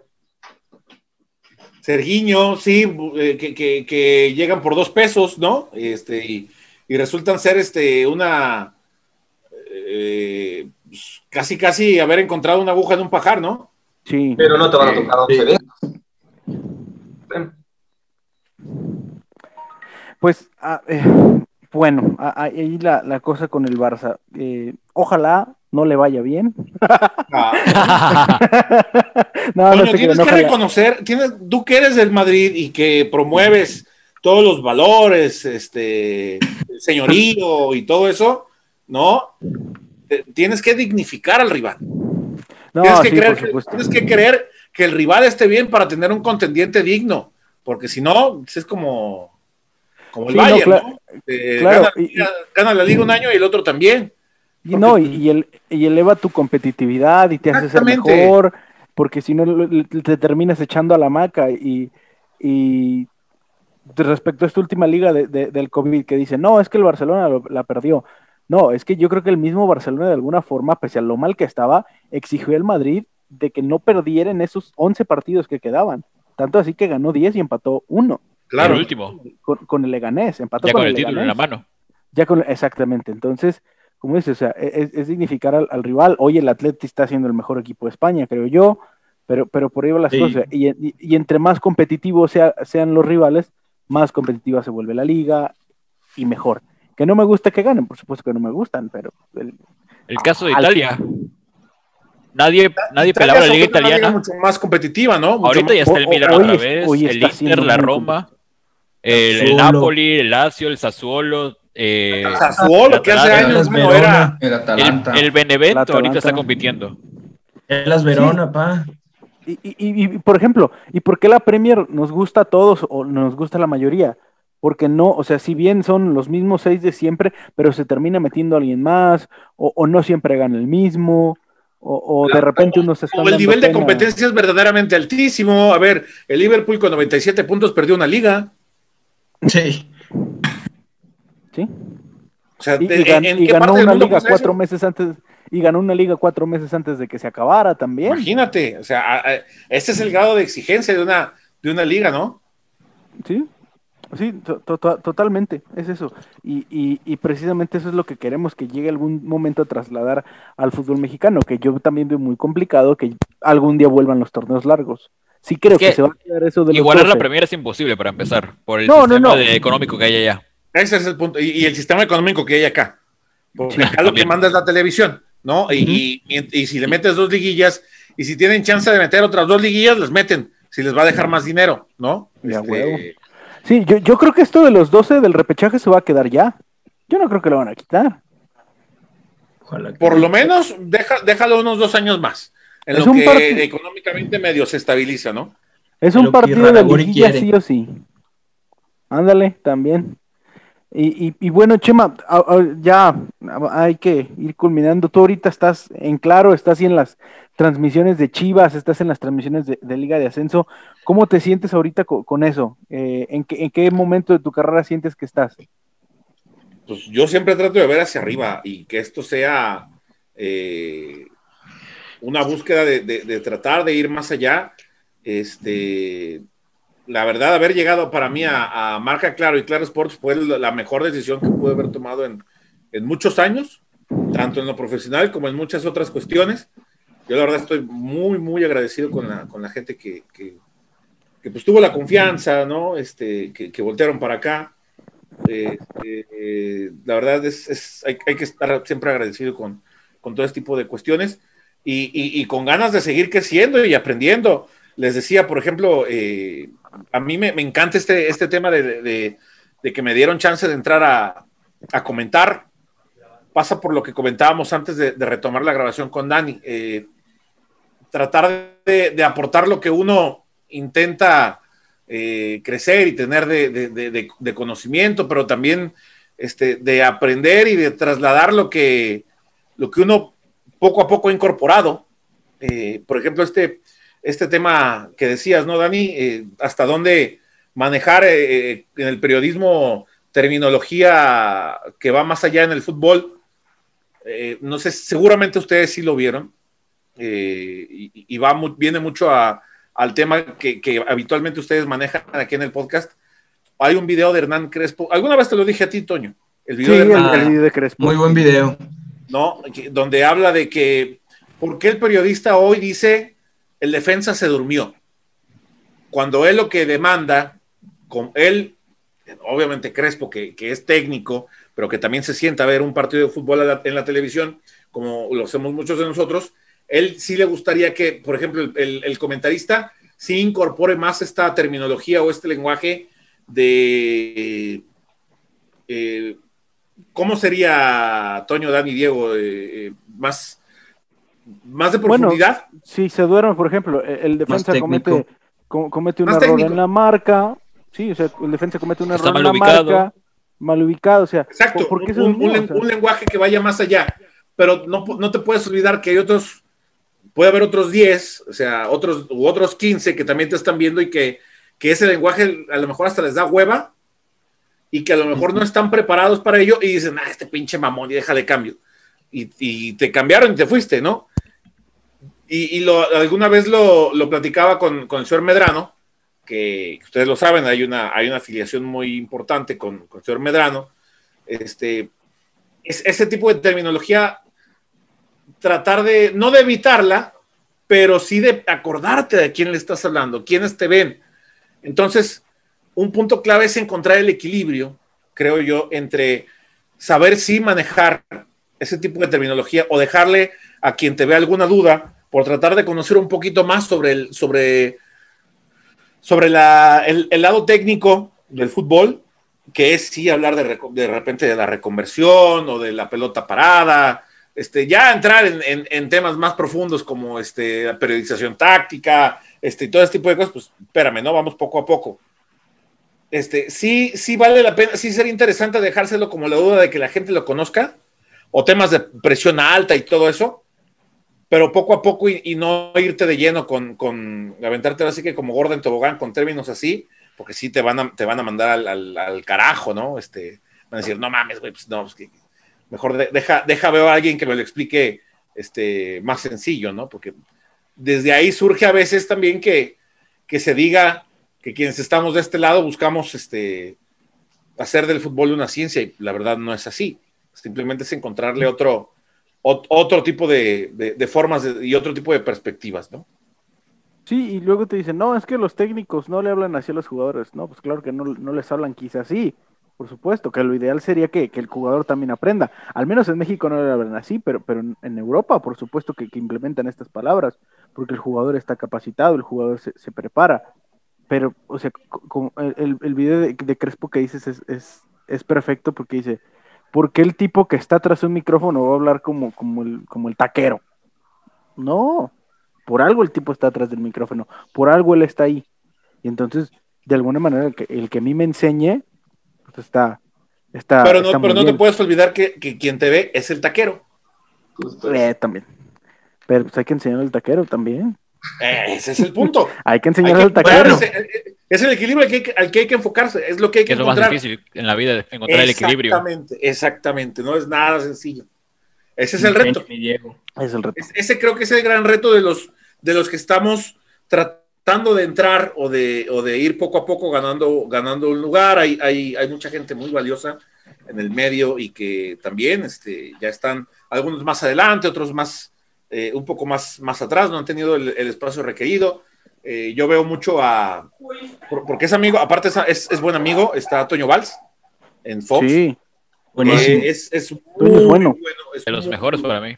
Y, y fíjate, él, él, eh, él empezó con, con nosotros ahí en 1480, él empezó grabando, eh, él era grabador y luego poco a poco se incorporó, fue creciendo, le fue, le fue bien, entró como reportero, después dio el salto, encontró la oportunidad y se fue a Fox a México y le está yendo muy bien. Y otros como por ejemplo Chuy Bernal, que, que no ha tenido todavía ese espacio para, para incorporarse en, en la, eh, en la búsqueda del, del- del comentario, ¿no? O de aportar desde este lado, pero que seguramente lo va a tener tarde o temprano porque es muy bueno y no por, no por nada le está, eh, está invirtiendo su tiempo a- al tema del, del, del sí, de la preparación. la preparación. Sí. Y así hay otros tantos, ¿no? Hay otros tantos. Y, y ojalá, y ojalá sean más, y más, y más, y más, que, que- que tanto nos hacen falta, eh, de que se regularice, de que en una transmisión de fútbol se digan palabras como ataque posicional, presión alta, bloque bajo, porque a veces me, me lo han dicho a forma de chiste de, ah, mira, en una transmisión del Real Madrid se dicen ataque posicional. Bueno, es que por algo es del Real Madrid y no del, no de un Puebla Necaxa. Pero, pero también Toño- depende de quién ves. Hoy por hoy, por suerte, la, la- la nueva era de la televisión o la nueva era de ver el fútbol, porque ya no necesariamente es por televisión, No. ya a veces la ves en la tablet, en el celular o en la compu. El último lugar donde ves fútbol a veces es la tele. Sí, Eh, pero la- las, las nuevas formas de ver fútbol nos permiten tener opciones, ¿no? Que es, por ejemplo, lo que nosotros estamos pasando con la Liga de Expansión. Y que tenemos como competencia, eh, los martes te está transmitiendo Fox y te, te transmite Claro. Y el miércoles tienes a ESPN. Y el jueves ya tienes la opción de tu DN, pero también tienes a TBC. Y de repente ves, a ver, este güey no me cae bien, la neta, mejor le voy a cambiar acá. O sea, o me gusta más cómo comenta este otro, déjale, pongo acá, este pinche mamón, que usa sus términos muy jalados, déjale cambio. Es, es la opción que hoy ya ofrece el fútbol para, Sí. poder, para poder verlo. Y también pasa en Europa, ¿no?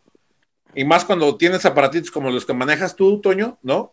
Este, que, que puedes verlo con la transmisión en español que se transmite en Estados Unidos o que se transmite acá en México, ¿no? Para los sistemas este, satelitales o, o- o- o de cable. Siempre hay, casi siempre hay más de una opción para ver un partido de fútbol con diferentes este, analistas o diferentes narradores.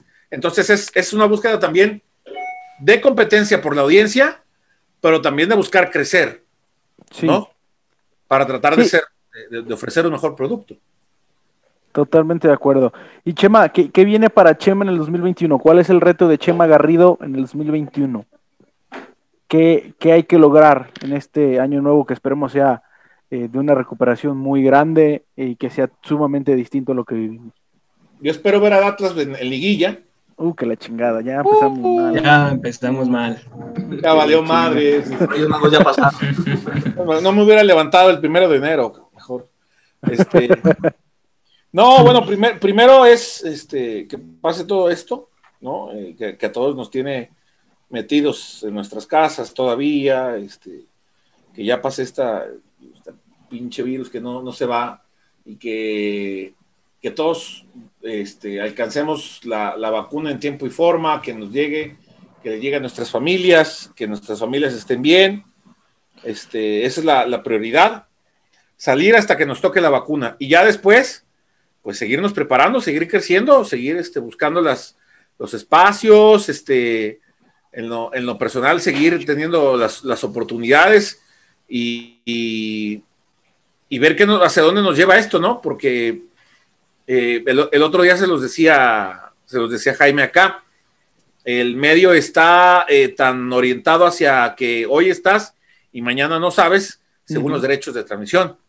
Como puede que hoy estés este, en lo más alto, mañana este, el medio en el que trabajas resultó que no, que, que cortaron presupuesto y no van a comprar derechos para nada. Entonces quedaste fuera y pelas.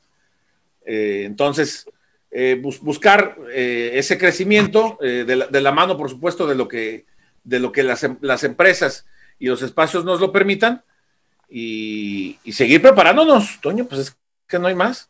¿Qué más Eso. quisiera yo que este año decir, ahora sí, ya le voy a entrar al Endid y vas a ver, este año sí entro y pues no sabemos, porque no sabemos si de de año todavía este, vamos a seguir encerrados o qué onda, o si va a costar más caro o no, o qué. Es un año Pero- todavía de un poco de incertidumbre, Sí, pero, pero esperemos que ya camine para bien y que, y que todo empiece a bajar, ¿no? Este, estamos supeditados en todo al, al virus, pero pues que ya lo principal es que se vaya y, y que podamos retomar nuestra, nuestra vida como antes, que nos podamos ver, que nos podamos dar un abrazo, este, los, los que amigos, nos podamos sentar a platicar de fútbol, todos Sí. juntos. ya sea con una cheve No, o con por un acá. café, ¿no? Sí. Este, y, que, y que pase esto lo antes posible para, para retomar la vida normal y, y- y tratar de seguir en este. Por ejemplo, hoy, hoy leí, una, leí una nota este, de que en Qatar todavía se la están pensando si van a recibir aficionados o no. Porque si tú viajas a Qatar, tienes que hacerte dos pruebas y antes comerte una, una cuarentena de 15 días. Yo creo que el Mundial de Clubes no. No, el de clubes No, no. el, el- el Al- Mundial de Clubes ya dijeron que no va a haber afición, güey. Sí. Ese, ese como sea. Aparte, ese falta menos de un mes. Pero el del 22. No, no tiene que sentido. por suerte va a ser hasta, hasta noviembre, diciembre. Sí. Yo espero que para, para entonces ya, ya, ya. Tienen casi la- dos años de acá el mundial. Pero no sabemos cómo va a caminar el tema de la vacuna. Ah, sí, sí, sí. Es el tema de la vacuna, sí. Ojalá nos llegue a todos y. no lo van a correr mañana seguramente. Ya 60 y más. Al Adal. Ya casi le toca a Adal. ya, ya tiene cita. Entonces voy yo después, cabrón. Ojalá. Muchachos, eh, algo más que quieran agregar, ya, ya nos vamos porque ya dos horas y media es el podcast más largo. No, ya van casi hecho. tres, güey. A, la- a la media se cumplen las tres. Eh, ¿Algo Ah, más bueno. que quieran agregar, Adal? No, pues nada, eh, agradecerle a Chema que, que ha tenido el tiempo de venir acá con nosotros y por todo lo que nos, nos contó. Eh, Y agradecerle a la gente que, que se va a aventar este podcast de casi tres horas, ¿no? Pero pues muy contento de, de estar aquí esta, esta noche. Héctor, en el, en el debut, cuéntanos. No, no, no, pues muchas gracias nada, Chema por, por darnos un poco de su valioso tiempo. Qué mejor debut que hacerlo en la jornada 1 y con, con un invitado de lujo. Gracias, muchachos, por, por pues, la invitación, por abrirme el espacio para hablar un poco de fútbol. como- Pues nada, ojalá, este, ojalá como dicen, se vaya quitando esto para que después lo podamos hacer presencial y pues podamos regresar un poco a la normalidad, pero a seguir estudiando, a seguir preparándonos y pues gracias a todo lo que nos escuchan para seguir mejorando. Diego, Ah, el Héctor debutó como el Chucky Lozano, güey, con gol, luego que Eh. debuta en- con la selección con gol, que en el PSV con gol, así se lució el Héctor, güey. Y gracias. sí, Hacía falta. No, pues nada, nada. Un- muchas gracias a Chema por acompañarnos, por ser el padrino de su nuevo torneo, de esta nueva etapa, tanto para Chivas como para el podcast. Ojalá se mejore el funcionamiento del equipo para las siguientes jornadas. Pero nada, lo, lo principal agradecerle a, a Chema su presencia acá. No, a, ustedes, la verdad. Y el, día que gusten, en serio, ¿eh? Muchas veces dicen, cuando quieran, no, la verdad, de, de corazón se los digo, cuando quieran y, nos acomodamos el tiempo y le buscamos y con gusto, en serio, ¿eh? La verdad, les digo y lo reitero, para mí también es este gratificante, pero también, eh, también deja, también, también aprendo de ustedes y, y tenemos que verlo así, este, los, los que estamos un poco más, más recorridos, ya más rucos, de, de ustedes, de los chavos, también se puede aprender y bastante. eh, y tú, Toño, lo sabes, este, hemos, tenemos amigos ahí en común Sí. de los cuales eh, hemos también tratado de aprender algunas cosas. De chavita, este, que aprendemos mucho todos los días. Amigo, ¿no? ¿cómo está, Amiga, amigo? Este, Amigo. ve a la MLS. MLS, amiga, mira, este, ¿cómo se llama este cabrón? Ay, al, al güey que le, ¿cómo, ¿a quién fue? ¿A quién, a, ¿A quién ¿En qué rueda de prensa la cagó? No me acuerdo a quién el que le pregunté en Sí. inglés que le dijo que no lo entendía. Un cabrón de esos. Ah, yo Bueno, pensé que no, cuando sabe- la cagó. Ah, pero ya. O, o- o No, ¿cuál y la de Pipe tú? Higuaín. Y la de Pipe Ah, Higuaín. también. Ah, mi- No, mi- ya en serio, ya en serio. De, ustedes también, de ustedes eh, que, que ven tanto eh, de otros lados y que uno a veces no sabe ni cómo, pero sí, este, sí hay, hay que aprender muchas cosas de ustedes también, porque traen muchas ideas nuevas y que uno también se debe de, de reinventar, pensando también, por supuesto, en mercados como lo son ustedes, ¿no? Así es. Eh, Dani. Ah, perdón. Chema, te, te interrumpí. No, no, perdón, Chema. Te corté, güey. Yo, ¿Ibas a no, no, algo más? no, no, Ah. adelante, adelante. Daniel Amezcua. Pues agradecer a Chema por haber sido el Vito Corleone de este padrino. Eh, creo que, fue enriquecedor tenerlo pues, en esta ocasión y pues cuando tenemos personas interesantes en el podcast, pues pasa lo que pasó ahorita. Tenemos una, una charla muy amena, pasó con Macías. Así que agradecido por, por haberte pasado con estos ignotos, Chema, y ojalá se repita y, y pues nada, eh, cuídense todos, pronto saldremos de este y, y vamos a seguirnos preparando. Antes de terminar, un abrazo para el queso que se recupere lo más pronto posible, ¿no? Ah, que Antes se está transformando en alacrán. Ajá, güey. Al queso se lo andaban picando, imagínate. No, no, Ah, caray. Un, un, un alacrán, un alacrán lo picó en la Alacrán, alacrán, alacrán. lo andan picando. Y ahorita que el pie se le está transformando con una pata y se le está haciendo caparazón y aguijón. Ya, ya. Que se recupere, un abrazo. Sí, un, un abrazo al queso, un abrazo a- al Boga, al Éxito, al, al cabeza de Tuna, al Inge, que hoy anda triste porque perdieron sus potros de hierro de Indianápolis. El, el potro. Eh, Oye, y el, que el café con ron son, son también clientes de acá, ¿verdad?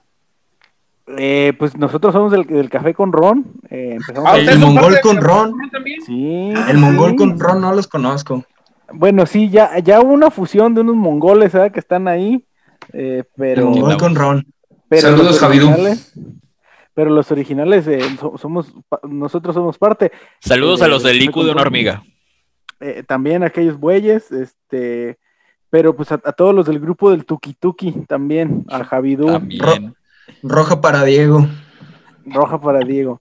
Pues no, no, nada ma- más que agradecerles y, y a- agradecerte a ti, Chema, tú sabes, eh, eres, eres buen amigo, eres de, de mi- de mis mejores amigos en, en el medio y de los primeros, y eso se, se agradece mucho porque cuando uno llegó ahí todo, todo desconocido, un, un día lacron, pues ahí, ahí me nos hablamos, este, y agradecerte por el espacio, por las pláticas, y ya siempre que platicamos de fútbol, pues al- algo bueno sale.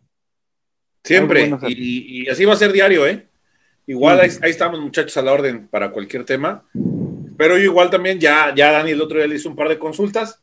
Ahí seguiremos platicando e intercambiando puntos de vista, porque sí, esto, esto no para y, y hay que que sea de ida y vuelta. Yo, yo creo que es lo, lo, lo mejor, de ida y vuelta. Si, si en algo, si en algo puede, puede servirles platicar acá, pues con gusto, el día que quieran. Yo sí espero también contar con, con ustedes para, para alguna cuestión. Siempre es bueno saber qué, qué, qué visión se tiene de un tema desde otra perspectiva. Siempre es bueno conocer otras perspectivas y, y pues evidentemente el fútbol es el, el fútbol que es el, el, el, espacio ideal para conocer otras perspectivas, es la, la, el único tópico del cual hablamos todos y que no es necesariamente una ciencia exacta, ¿no? Así es. Pues no, no, no queda más que agradecerte. Y, y, no tenemos que terminar todos agarrándonos a chingadazos porque no es política. No, no, no, no, por supuesto que no. Probablemente, ¿ah? pero no, no, somos muy civilizados todavía. Aún. Uh, aún, aún. Aún. Pues no, nada más que agradecerte y agradecerle a la gente por, por echarse este podcast que va a durar más o menos como dos horas cuarenta. Eh, no sabemos si lo vamos a subir en dos partes o en una, pero nada más que, que agradecer seguramente en una y lo vamos a andar subiendo a YouTube. Y gracias a todos. Y recuerde que con Calzalia damos pasos firmes en el podcast.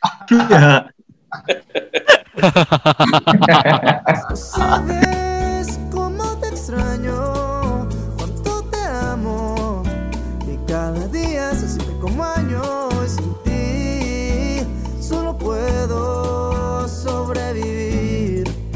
Eso no es vivir.